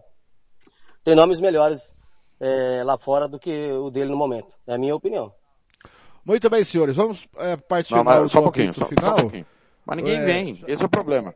Fernando, Pois tá não. me ouvindo? É, é, eu concordo com o Marcelo. Mas quem que vai deixar clube para vir para a seleção brasileira? Você acha Concordo. que, com todo respeito, que, o- que o Guardiola vai largar para vir? Não vai. Thiago, Klopp concordo. não vai Thiago, também. Ei, Thiago, Ah, se não estão largando, se não estão largando o clube nem para ir para pegar a sua própria seleção, quanto mais vai vir É. querer pegar a seleção brasileira. Exatamente. Todo mundo sabe como que é o modus operandi aqui no Brasil. Então, é, é, é, o Jorge Jesus aceitaria, porque na Europa ele é um técnico de terceiro escalão. Sim. Terceiro escalão na Europa. Se ele fosse bom pra caramba, ele não estaria em Portugal. É uma mera constatação. E outra coisa, quem tem muita gente aí pedindo fora Tite, coloca o Abel Ferreira para ser técnico da seleção brasileira. né? Você tá de Esse sacanagem, português, né? esse quer- quer português me irritar enganador, hoje. cara. O senhor quer me Esse irritar português hoje. enganador, cara. Rapaz, quer- tá tendo movimento da torcida do Palmeiras, Fernando. Hum. O movimento da torcida do Palmeiras. Pra mandar jogador embora e ficar com o Abel Ferreira, cara. De- Aonde? É, é- é uma Porque ganhou sandice, Libertadores, ganhou a Copa do Brasil? Tá come- Uma Estão sandy- o- cometendo o mesmo erro que cometeram Você lembra com do Balsa? Oliveira. Você lembra do Balsa? Edgar do Balsa. Sim. Foi ídolo argentino, ídolo do Rosário Central. Ele tem duas Libertadores. Uma pela LDU, outra pelo São Lourenço. E eu não quero no meu time. Então, Fernando, não dá. Com todo respeito, é, é, o Robert defende muito o técnico europeu. Eu acho que se for um bom nome que mude o nosso, a nossa história, tudo bem. Mas esse bom nome não quer vir para a seleção brasileira. Não. São 15 minutos lá em Cuiabá, é, zero Colômbia, zero Equador. É, galera, é o seguinte, ainda pela primeira fase da Copa é, América, amanhã teremos pelo grupo A, Argentina e Chile. Thiago, quem vence esse jogo? Empate. Gilmar? Eu, eu também vou, vou acompanhar o Thiago, vou ficar em cima do muro. Eu não sou muito de ficar em cima do muro, mas. Para, essa eu Gilmar. vou- Você quer fazer um média empate comigo? também. Não vem fazer média comigo não, Não, Gilmar. não, não, Você não. tem opinião, não vem fazer Não, média não, comigo não, é não, que eu- Gilmar. Marcelo? Não, é, é que o senhor tá, tá, o senhor tá concordando muito comigo hoje, então não vou discordar muito do senhor não. Marcelo? Chile, Argentina, Argentina e Chile, amanhã. Argentina? Pelo mesmo grupo tá em Paraguai e, é, o Paulinho, Argentina e Chile. Argentina 1 a 0. Pelo mesmo grupo tá em Paraguai e Bolívia. Começo com você, Paulinho. Paraguai e Bolívia, quem vence?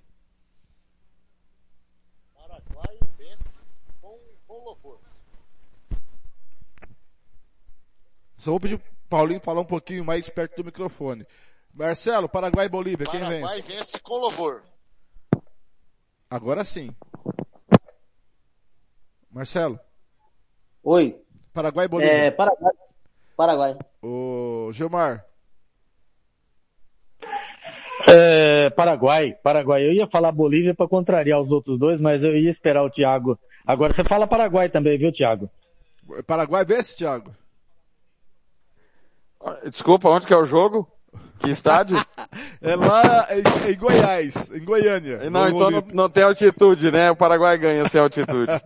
Agora, senhores, é, na quinta-feira teremos a segunda rodada, Brasil e Peru. O, é outro atropelo, né? Não tem. Não dá pra esperar outra coisa, não, né? Não, Não, não dá. Brasil.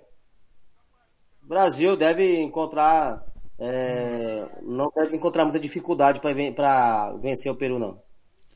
E aí, Paulinho? Até, por- até porque o Peru, é, acho que é o último colocado da eliminatória, é um dos últimos, né? Colocados da eliminatória, faz uma péssima campanha e vem pra cá só é, ou trazer Covid ou levar Covid para o Peru de volta. Ah, lembrei do assunto. Agora eu vou discordar. Agora eu vou discordar. Ah, Não vai ser essa teta não. não. Não vai ser essa teta não. Não. O Peru é o último, vocês têm razão, mas ganhou do Equador, Hum. que estava no G4 das eliminatórias na última rodada, lá em Quito. Uhum. lá na altitude. Então, senhor Ricardo Gareca, que tem que ter um busto lá para ele no Peru, para mim, jogo dificílimo Hum. para a seleção brasileira, talvez um dos jogos mais difíceis do Brasil. É só para lembrar, o Peru foi a única seleção que fez gol no Brasil. Fez dois, aliás, no jogo E- das eliminatórias, e- e o senhor gosta 4 a do- 2 em Lima. O, o senhor diria que o Peru O senhor- está crescendo? O senhor, não, eu- viu? Ele, não, ele gosta do peru, Fernando, ele gosta do peru. Não. Não. Eu, malemar, malemar, lavo o meu, pego com pinça para não tocar muito. Gente, um assunto que não dá pra não tocar. É, infelizmente está fazendo parte do futebol, como diz o professor Luxemburgo. Antes não fazia parte do futebol, certo? Agora está fazendo parte do futebol. Ministério da Saúde garantiu a segurança, biossegurança da Copa América. A bolha. Jogadores não são infectados. A Argentina, a Venezuela com 12. Parece que agora a Bolívia com 3. E o mais absurdo, hoje eu assisti a entrevista do secretário de saúde do Distrito Federal da CNN. Estão usando o aparelho público para atender jogadores com Covid de outras seleções, de, de outros países. Quer dizer, aonde que se imaginavam que não seria usado dinheiro público nosso na Copa América? É, não dá para fugir. Infelizmente, não faz parte do futebol, mas está fazendo, Thiago. Ah, eu beijo pra Luana. Aparece na live, Luana. Você é mais bonita que todos nós, por favor. A farmacêutica que tá de plantão, ela é maravilhosa, Luana. Alô. Viu? O Liga a melhor, câmera, Zé. melhor, tá ligado, você que não tá vendo. Melhor momento do, do apito final foi a Luana agora. E a Érica já tinha aparecido também. Ô, senhores, é, é brincadeira. É, é, não era pra vir todo mundo vacinado? Como é que todo mundo vem vacinado e dá Covid? Me expliquem isso. O presidente da República tem que vir a público explicar isso. Ele exigiu todo mundo vacinado, nós estamos tendo caso de Covid. Então, é, é, o Tavares, o, o Ministério da Saúde e o Bolsonaro que vão pro raio que o parto com esse protocolo, entendeu? Gilmar. Olha, é, é- é até difícil você falar de protocolo, porque até agora eu não vi nenhum protocolo que desse é, resultado, que tivesse uma eficácia pelo menos próxima a 100%. Não tem. Então, é complicado, cara. Agora sim, se ele se ligou a câmera aí, né, Zé? É, já desligou de novo, cara. Brincadeira. Mas mim tá então, ligado aí, é, veja. A do Thiago, não. Tá, pra mim tá Pra mim ligado. tá- tá, É você que tá desligado. então é. Tá bom, eu vou, vou ligar a minha para ver se aparece a dele, mas tudo bem. Veja bem, é, então não tem nenhum protocolo desse que tá, tá sendo, tá tendo 100% de eficácia. É, e, e eu, eu, Blank, desde o começo da, da pandemia, eu fui radicalmente contra qualquer tipo de evento. E eu volto a, a colocar na mesa aí, até para os colegas, nós estamos vivendo a pior fase da pandemia agora. Veja bem, aqui da Uana é um, não é nem um bairro de uma cidade de um grande centro. Ontem morreram quatro, hoje morreram quatro aqui. São oito, oito pessoas de ontem pra cá, cara. Agora nós estamos vendo morrer do, do nosso lado. A, a Venezuela já vem aí com oito caras com Covid. A vacina não é 12 jogadores 100%. e um da comissão técnica, 13. É, Então, aí, aí, a- a- cara, a vacina, ela vai, ela, claro, é, é importantíssima, mas tem que se tomar as duas doses, tem um certo período que ela vai começar a ter a sua eficácia. Agora, estão brincando, cara, isso é- os caras estão brincando com vidas humanas. Né? Eu, eu, eu, sinceramente, é, eu sou, sou radicalmente contra é, essa, essa realização da Copa América aqui. E outra coisa. Ah, mas tá tendo Sul-Americana, tá tendo é, Libertadores. Cara, o dinheiro disso Sou aí não está sendo jeito. tirado. Então, eu sou contra, mas eu sou contra mais ainda a, a, a- a Copa Sul-Americana. Por quê? Porque está tirando dinheiro da nossa saúde. Nós já não, da onde nós já não temos. Belo. Ô, ô Blank, é, Fala, Paulinho. isso aí já era, já era favas contadas. É, a gente já sabia, nós sabíamos que ia sobrar pro nosso. Ou seja, essas despesas, essa Copa América, é, essa Copa América não classifica para ranking nenhum, não, não leva a nada. Então, mas por causa do viés político e essas teimosias aí do nosso chefe maior, não, Copa América, Copa América é, não serve para nada. Não vai, não vai aprimorar nada, não vai, é, sabe? E o mais grave que eu já temia, eu sempre fui radicalmente contra. As outras competições, é, como o Gilmar falou, eu também se- sou, seria contra. Só que assim, é, é, existem competições que elas precisam acontecer para classificar. Por exemplo, se não tiver o Paulistão, não tem como saber quem vai disputar o Brasileirão. Se não tiver o Brasileirão, não tem como saber quem vai para a Libertadores. Se não tiver a eliminatória, não tem como saber quem vai para a Copa. Agora, a Copa América leva de onde para onde? Do nada a lugar algum. Ô, Fernando, Fala, Marcelo. Independente onde vai levar, onde deixa, deixa de levar, não tem que ter nada. O- a, a, a, questão da pandemia tá aí, independente se é, se é Libertadores, se é Paulistão, se é o caramba quatro. Entendeu? Não interessa onde vai levar. Não Concordo. faça e pronto, acabou. seja o que for, independente de onde, se tem dinheiro público, se não tem dinheiro público, eu acho que evento esportivo não tem que ter. Estamos na pandemia, a pandemia é, ela é, é pandemia é, independente de qual seja a situação. A vida é mais importante que tudo. Ponto final. Essa que é a minha, essa que é a grande verdade. A gente tem que ser, tem que ser realista. Eu acho que não tem que dizer, ah, não, porque é, Libertadores leva isso, o Paulistão leva aquilo, leva, leva a nada. O que leva é a vida. A vida é mais importante do que tudo.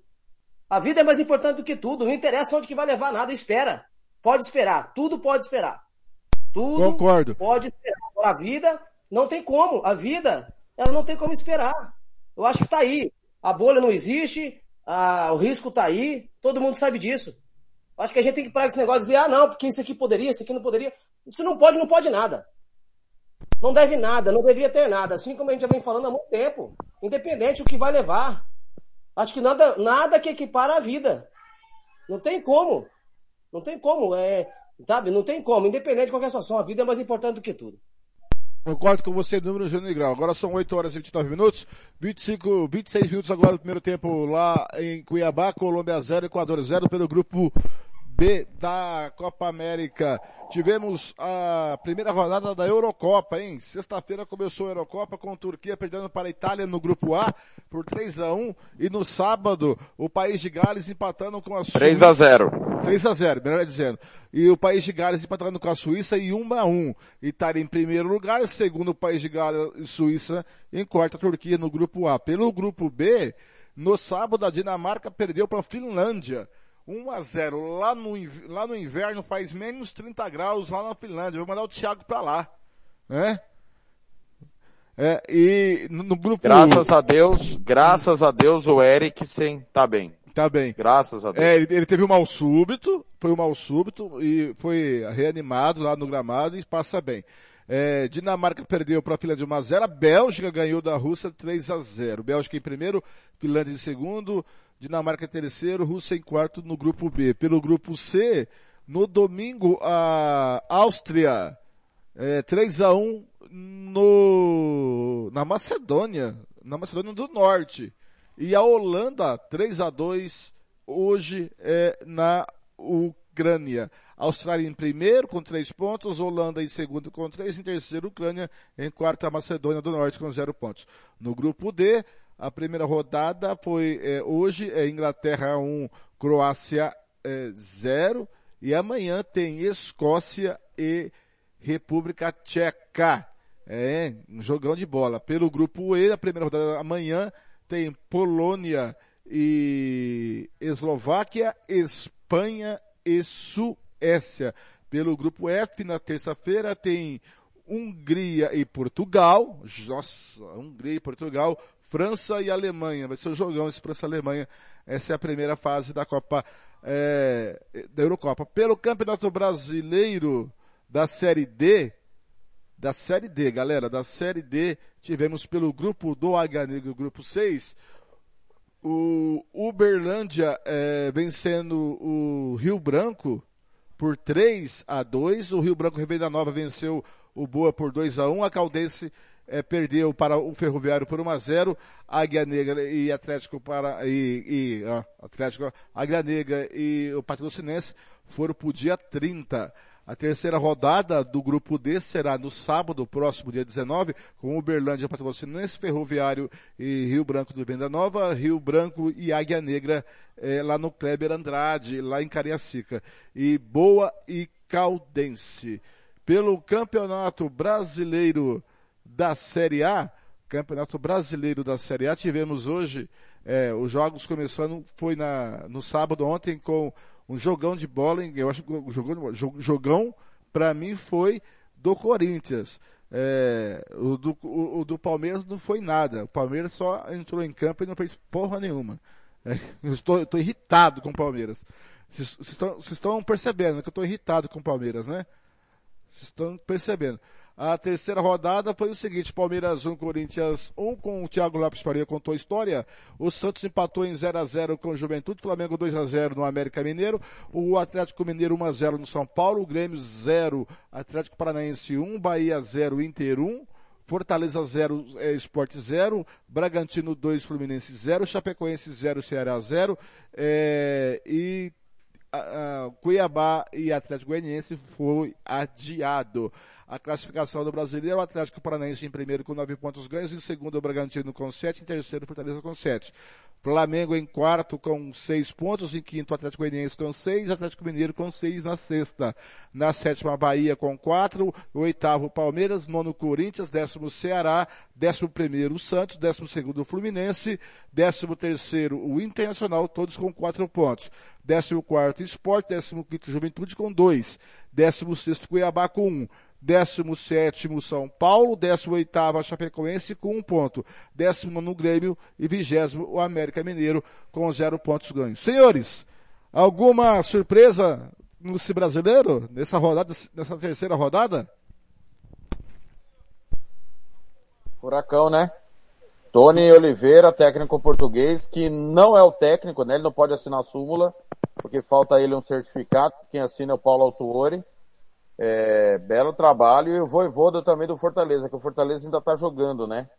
Estou é, acompanhando aqui, o Bragantino está batendo o Fluminense com merecimento 2 a 0 e dois técnicos estrangeiros liderando mais uma vez o Campeonato Brasileiro. Tony Oliveira, o português, técnico do Atlético, e o Voivoda, que é o técnico argentino do Fortaleza. Eu acho que o Fortaleza vai fazer uma campanha bem segura, viu, Fernando? Não é só para é só para dizer que o Bahia Inter Está no intervalo 1 a 0 Está no segundo tempo de Bragantino 2, Fluminense 0. Chapecoense, segundo tempo 0 a 0 Com o Ceará e Fortaleza Esporte Recife está no segundo tempo também, acho que 0 a 0 É isso, né, seu Thiago Lopes Faria? Na Série B, O, o Vitória está empatando em 0x0 com o Operário e segundo tempo de Curitiba 1, Londrina 0. O Havaí perdeu para o Normal. Brusque por 2x1, o Botafogo 3x0 em cima do Remo. Pois não, Thiago? O Remo não tinha perdido ainda, né? Até perder as duas pro Atlético e agora pro Botafogo. Isso. No ano. Não tinha perdido no ano. É, eu acho que o Atlético é um exemplo para se não concordo com a gestão do, a- o modo de impor do Petralha. Não posso concordar. Mas tenho que reconhecer que é uma senhora gestão de futebol executada no Clube Atlético Paranaense. Senhores, para encerrar o apito final, algum Petronas time hoje, com- com outro- Tem quase o mesmo nome do daqui, né? Então, ah, algo em comum, né? Agora quem quer me irritar, agora quem quer me irritar é o Paulinho, hora dessa da noite. Não, a escrita são palavras parônimas, só mudam. ele Mas, vem com parônimas às 8h36 do domingo. Ah, O Brasileirão, apesar de no começo, mas já está sinalizando aí que o Flamengo eh, vai brigar lá em cima nas cabeças. É isso a minha elenco, pergunta, Paulinho. pelo- Começa por você a pergunta. Eu ouvi um comentário hoje, e eu não sei se esse comentário eu, eu concordo com ele ou não. O comentário que eu vi hoje que não tem time hoje para bater o Flamengo no Brasil. Posto isso, Paulinho, qual time, na opinião de vocês, pode parar o Flamengo hoje? Na, na toada que vai, não tem ninguém para bater o Flamengo não, viu? Infelizmente eu tenho que admitir. Infelizmente, agora falando como torcedor, né, o Atlético pode ainda dar uma coceirinha no, na, na nuca do Flamengo, mas eu acho que o Flamengo vem e vem aí para mais uma conquista, porque é, tá, tá difícil, viu? O, o São Paulo é, tá, tá é, Fase de tá montação, como diz o outro. tá, tá oscilando muito. O Palmeiras, se continuar com o Abel, vai degringolar. Eh, Esses times aí, esses é, foguetinhos que começam esse campeonato, eu não acredito que, que vai ser, chegar na. Porque o Fortaleza, eu acho que ele não tem muscular na, na- na final, digamos assim. né? Na real, vai fazer uma grande campanha, está muito bem, bem organizado, mas eu não acredito. Os grandes, a maioria, estão também, então fica difícil. É lógico que é muito cedo para. O Flamengo também vai perder algumas peças da sua espinha dorsal, isso é um fato, né? Gerson vai embora, deve sair mais alguém. As reposições é complicado. Hoje você vive do Gerson para repor ali aquele sistema do meio campo, vai fazer uma falta muito grande no Flamengo. Marcelo, você concorda que não tem time para parar o Flamengo hoje? E se tiver, quem pode? Ô, Fernando, pelo que vem sendo apresentado pelas equipes no momento, realmente a gente vê o Flamengo um pouco à frente. Mas vamos aguardar, né? A gente tem que esperar um pouco, né? Vamos ver também como é que o Flamengo vai ficar aí sem essas peças que talvez ele vá perder. Mas no momento, no momento, pelo que a gente está observando, né? é, Talvez uma equipe que vem crescendo bastante, uma equipe que pode de repente dar uma encorpada boa é o Atlético Mineiro. Também é uma equipe que vem bem estruturada. Né? Mas hoje ainda o Flamengo está um pouquinho à frente. Mas não vejo ele também soberano 100% para chegar até o final do campeonato. Ainda é muito cedo. Vamos aguardar um pouco, né? Mas eu vejo que no momento, pelo que vem, a gente vem analisando, vem observando, está um pouquinho à frente. Até porque o time do, do técnico do, do, do Thiago não vem bem, né? Não vem fazendo um bom trabalho lá no Palmeiras, que poderia ser o, o outro, outra equipe, com o elenco que tem, Você quer irritar que o chefe poderia hoje, né? Gilmar Matos. Bom, eu tenho a seguinte opinião. Eu acho que, é, no mínimo, o Campeonato Brasileiro começa com, com cinco equipes é, favoritas ao título. Eu vejo o Flamengo um pouquinho melhor, mas não é esse, eu não vejo com esse favoritismo todo, não. Eu vejo Flamengo, Atlético, São Paulo, Palmeiras e Grêmio é, com chances de conquistar o Campeonato Brasileiro E outras equipes surgem, sempre surgem, é, de repente aí, como surpresas no campeonato. Mas não vejo todo, todo esse favoritismo do Flamengo, não. Claro, está um pouquinho à frente dos outros. Mas o, o, Campeonato Brasileiro é um campeonato sempre muito difícil, né? O ano passado, por exemplo, o campeonato passado, o Flamengo ganhou porque o Inter deu uma afrouxada. Mas o Inter estava bem na frente, teve o São Paulo bem na frente. E aí, é, é, na, na, realidade, o elenco venceu o campeonato. Não foi o, o, o time, foi o elenco. Agora, para esse campeonato nós temos é, equipes com, com grandes elencos aí, São Paulo, Atlético Mineiro, são é, o próprio Palmeiras que está mal dirigido pelo Abel, mas é, sempre tem é favorito, tem um, um, grande elenco. Então não vejo não vejo todos os favoritismos do Flamengo não. Eu vou dar a minha opinião antes do Thiago. Eu vou dar a opinião seguinte, pelo que está jogando o Flamengo e, e, pelo padrão que o, o Rogério está colocando, é, sai um jogador, entra outro, o time é, mu, modifica muito pouco a maneira de jogar, oscila muito menos que oscilava antes. Concordo com o Kleber Soares que ele fez uma análise que não é o time de 2019, mas está encorpando. E não vejo nenhum outro time mostrar isso no brasileiro. Então eu acho que o Flamengo é disparado, disparado o favorito. Se é se não tem uma equipe para parar o Flamengo no Brasil, eu não sei ainda definir isso. Mas é, é disparado. Se o Corinthians jogasse o Campeonato Brasileiro inteiro como jogou contra o, contra o Palmeiras, eu ia ficaria preocupado com o Corinthians. Se jogar daquela forma que jogou contra o Palmeiras. Não sei se é o efeito clássico, mas o Corinthians apresentou o futebol que eu gosto de ver que eu gosto de, que eu acho que tem caminho, que eu acho que pode ir para frente, que eu acho que pode ganhar. É, o, o, Corinthians é, mostrou o que o Flamengo mostra. O Flamengo mostra a ambição de ganhar. E o Corinthians contra o Palmeiras mostrou a ambição de ganhar. E não se importou que estava o seu maior rival ali na frente, com maior folha, com maiores jogadores tecnicamente falando. Então, isso me faria pensar que o Corinthians poderia uh, atrapalhar o Flamengo. Thiago. Pelo investimento, Flamengo, Palmeiras, São Paulo, Atlético Mineiro, Internacional e Grêmio. Esse, esses devem brigar, devem ficar entre eles o campeonato. Uma pergunta. Agora, um adendo. É a segunda, é a segunda rodada, o Flamengo foi beneficiado pela CBF. Sim, não jogou um com o Grêmio. É. Não, não, jogou com o Grêmio. Por exemplo, a segunda rodada, o Flamengo iria a Porto Alegre. Sim. Não foi a Porto Alegre. Então, é muito, um recorte muito pequeno. O Flamengo ganhou do Palmeiras, uhum. que não põe medo de ninguém, e ganhou do América, que perdeu do Corinthians, por exemplo. Mas, então, Corinthians... mas Thiago, eu concordo ah. que financeiramente a gente tem a mesma visão. Quem tem maior orçamento tem que chegar sempre. Concordo. Esses cinco. E na bola rolando ali? Muito, eu acho muito prematuro, sabe por quê, Fernando? Vai começar quarta e domingo. Nós temos rodada no meio de semana, no final de semana. Vai começar aquela loucura do nosso calendário. E aí nós vamos ver como que o Flamengo vai reagir aos tropeços que provavelmente ocorrerão. Como o Flamengo vai reagir à Copa Libertadores da América, que a gente sabe que tem um peso diferente, né? Eu acho tudo muito prematuro, tá perdendo o Gerson. Os melhores 11 para mim são do Flamengo, a reposição não mas os melhores 11 titulares são do Flamengo. Palmeiras eu acho que tem um elenco Thiago mais Maia equilibrado. Não, não substitui a altura, então.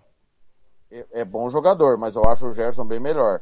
É que a gente sempre tem a impressão que o cara que está entrando entra bem, mas a verdade é que o cara joga pouco. E quando joga, ele corresponde. Então, às vezes, a gente fica com essa falsa impressão. Mas, de qualquer maneira, eu acho tudo muito prematuro. Eu, eu para mim, tinha que o Internacional era franco candidato a brigar. Mas sem Ramires, não acredito mais. E Todo ano ele é, Thiago. Eu acho que o Grêmio com o Thiago Nunes, apesar do revés hoje, é, é, pode incomodar bastante o time do Flamengo. Lembrando que o caminho do Grêmio é mais tranquilo que do Flamengo, porque o Grêmio está na Copa Sul-Americana, que é uma exigência diferente da exigência da Copa Libertadores da América, né? Agora detalhe, hoje. Viu? Se fosse por dinheiro, o Corinthians tinha que brigar por título também. Concordo. Porque é a terceira, folha. terceira folha do Brasil. Mas se jogar o que jogou contra o Palmeiras, briga lá em cima. Ah, e se eu tiver cabelo, Fernando, ninguém me segura. Mas, É, eu, mas eu- podemos eu- saber se é com- efeito Palmeiras ou se é efeito Silvinho, né? Não dá pra saber. E, e- e só um detalhe, efeito Palmeiras mal treinado. Sim. Tem esse, esse adendo ainda. Sim. Agora, o, o narrador do Sport TV, o Júlio, como é? É Júlio, esqueço o nome dele, Thiago. O narrador do Sport TV, Júlio, aquele moreno. É Júlio não sei quem. A, Júlio Porto, repórter... não, é, não, não é Júlio Porto. Hã? Júlio, não é Júlio Porto, né? Não. A repórter foi entrevistar o Lisca hoje antes do jogo. E a repórter perguntou sobre se houve sondagem, se houve convite do Inter. E ele falou sorrindo atrás da máscara, só falo isso depois do jogo. Houve sondagem? Não. E como todo narrador, antes do narrador foi repórter, o Júlio perguntou, foi na hora, ó, tá muito incógnito essa resposta do Lisca. Então, eu acho que o Lisca foi procurado pelo Inter. É, e vou dar todo o crédito aqui, não é nosso, o crédito de que o, é, seria o Lisca é da Rádio Guaíba. Os companheiros da Rádio Guaíba. Se não for o, o Lisca, será outro, mas parece, né, Thiago? Pelo que hoje eu vi também, eu vi o, o Lisca falando, estão conversando sim. Estão conversando o Lisca e o Internacional. É, é uma boa pro Inter? Não. Não. Tem nada a ver com, com o Miguel Ángel Ramírez. É, o Lisca é da escola do Abel. Dadas as devidas proporções, do Abel Braga, não do Ferreira. É, e acho que pro Lisca não seria legal nesse momento, ele já teve lá. Tem no carimbo do Lisca o rebaixamento do Inter em 2016, mesmo que a culpa não tenha sido dele. Então eu acho, acho que não. É, é, se tivesse que aceitar um desafio melhor, seria o Santos. E para mim seria o próximo passo do Lisca, por quê? Porque o Santos hoje é um time modesto. Então um trabalho bem feitinho pelo Lisca poderia levar o Santos a um patamar diferente, porque passa por graves problemas financeiros o time do Santos, assim como o Corinthians e como grandes times do Brasil. É, ele não quis o Cruzeiro. Talvez ele esteja olhando para o Inter com aquele olhar, poxa, é um, um cenário diferente e tal. Mas o Inter tem é, é, sido exterminador de treinador também, né, Fernando? Então eu acho que para ele, ele, se ele voltar, qualquer derrota vão lembrar do rebaixamento lá em 2016. Gilmar, o detalhe, só pode mudar mais uma vez, hein? Só essa, não pode mudar mais, hein, Gilmar? Não, é verdade. E, e o meu Santos acha de pegar Fernando Diniz, né? E o, e o meu querido amigo Robert, a quem eu respeito muito pelos, pelo seu trajeto no futebol, ele, ele ah, queria o Fernando Diniz. Eu não gosto do Fernando Diniz. Pe- Pegou antes, né, Tá? Gilmar? É. Pegou antes, né? Não conta. O Santos e o Corinthians pegaram antes, né? Não contam. Si- Sim, mas aí se tiver que trocar, Thiago, aí já vai contar, né? Aí já é um que perde, né? Quer dizer, você já, já, já tá com uma bala na agulha não sabe- e não sabe se essa bala tem pólvora. Não sabe se ela vai disparar ou não. É? Aí, e aí? Que- desculpa, Já é que, um- que um tipo de bala? Às vezes não é bala de pólvora, Gilmar. Às vezes tem outra coisa na bala, entendeu? É, e eu não, e eu não sei se o senhor sabe, mas eu descobri essa semana, mandei no grupo lá. A dita bala. A dita bala. Bala mandei de no bosta. grupo lá. Foi bala de descoberto nos Estados Unidos aquela bala. É, a, ba- a bala de bosta. Ela existe, ela existe. Então o senhor, o senhor toma cuidado, o senhor toma muito cuidado, porque ela existe. Agora, agora voltando para a realidade e para a seriedade, é brincadeira, esse povo não, não tem jeito, cara. É, voltando para a realidade e a seriedade, eu acho que o Lisca, é, ele, ele, é, o, o Internacional, o Santos, o Corinthians, ainda é muita areia pro caminhão dele. Ah, não, não dá, não dá, não bate, não fecha a conta. E, e, e assim como é muita areia pro caminhão dele, o Santos é muita areia pro caminhão do Fernando Diniz também. Sabe? Então não, não vai bater, cara. Não vai bater. E, e eu discordo é, é do, do Thiago aí sobre é, os favoritos. Eu acho que o São Paulo joga de igual para igual com, com o Flamengo sem problema nenhum. Da maneira que o, o Crespo está montando esse time aí.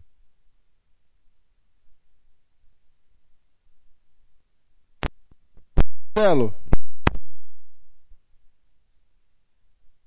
Olha, é bem complicado, né? O Inter já começa errado, cara. Tudo que começa errado, a tendência é terminar errado, né? Não deveria ter, ter revisto a questão do, do, do técnico. É, não sei, eu até, até vejo desses nomes que tinham surgido, talvez dos nomes que tinham surgido. Professor o- Glauber. o, Li- o- dos nomes que tinha surgido lá, o Lisca teria, teria sido um dos melhores, um dos melhores O nomes. que, que foi, Marcelo? O que, que foi, Marcelo? Por que, que você riu de mim? Você tá esnobando a minha opinião, Marcelo? Tá sonhando, cara? O que que tá acontecendo? Você tá delirando aí? Então, dos nomes que surgiu naquela oportunidade, é, talvez o Lisca estaria mais próximo ali, até pela afinidade que ele tem é, com, algumas, com algumas pessoas do clube, né? É, da ordem da direção do clube. Mas também vejo que também que ele não é, talvez, o cara que vai resolver os problemas do Inter, não. Também penso dessa forma. Em relação aqui, o, aproveitando aí o, o, o gancho, é, o São Paulo pode até jogar de igual com o Flamengo, desde que ele saia da ressaca do título paulista, porque até agora, no brasileiro, não disse que veio. Acho que o Crespo vai estar vendo realmente o que é o futebol brasileiro agora. A cada jogo do brasileiro ele vai realmente sentir o que é o futebol brasileiro. Porque até São então Paulo não fez gol, né, Marcelo? São Paulo é, ainda. 270 minutos sem fazer gol no brasileiro. Perfeito, não, porque nós vimos, a gente vem batendo no Corinthians, dizendo que o Corinthians é isso, o Corinthians é aquilo, mas o São Paulo só foi campeão paulista, tá na ressaca e ainda não, não, vem, não convenceu ainda no brasileiro. E Então, pega meu o Santos domingo, hein, na Vila. É, domingo o jogo que a gente vai fazer. Exatamente. Então tem que rever aí o Crespo urgente, urgente, para que o time volte realmente a, a, é, a ganhar jogos, a ter, ter resultados. Porque senão vai ficando complicado também. A cada vez que, que a vitória não vem, que chega uma derrota ou chega um empate, complica. Apesar que jogar com o Atlético Mineiro lá e perder, até não vejo é, um absurdo, mas só que o São Paulo não marca gols, né? São Paulo não vence. Então, vamos sair da ressaca do Paulista e vamos voltar, vamos cair aí, ligar a, a chave aí pro brasileiro. Muito bem. É, senhores, vambora. Tá, a Colômbia está vencendo o Equador por 1 a 0 finalzinho do primeiro tempo, vai a 49 minutos o primeiro tempo. O Thiago volta amanhã às 7 da manhã com de tudo um pouco, eu volto às 5 da tarde com o Giro Esportivo, tá? E fica aí com toda a programação de hoje, é, acesse o site Fernando, www.radiofuteboldacanela.com.br peço uma gentileza. Tem toda a programação não, pois não, Thiago? Vou pedir para você uma gentileza. Coloque aí, por favor, a Rádio Tupi, para a gente acompanhar os momentos finais de Bragantino e Fluminense. Ah, sim. Bragantino e Fluminense. Ó, tchau, Paulinho. Tchau, Marcelo. Tchau, Gilmar. Até amanhã. Eu aguardo os senhores na semana. Ah, a gente se vê por aí, amigo torcedor. Nos caminhos do esporte. Até a próxima. Rádio Futebol na Canela. Aqui tem opinião.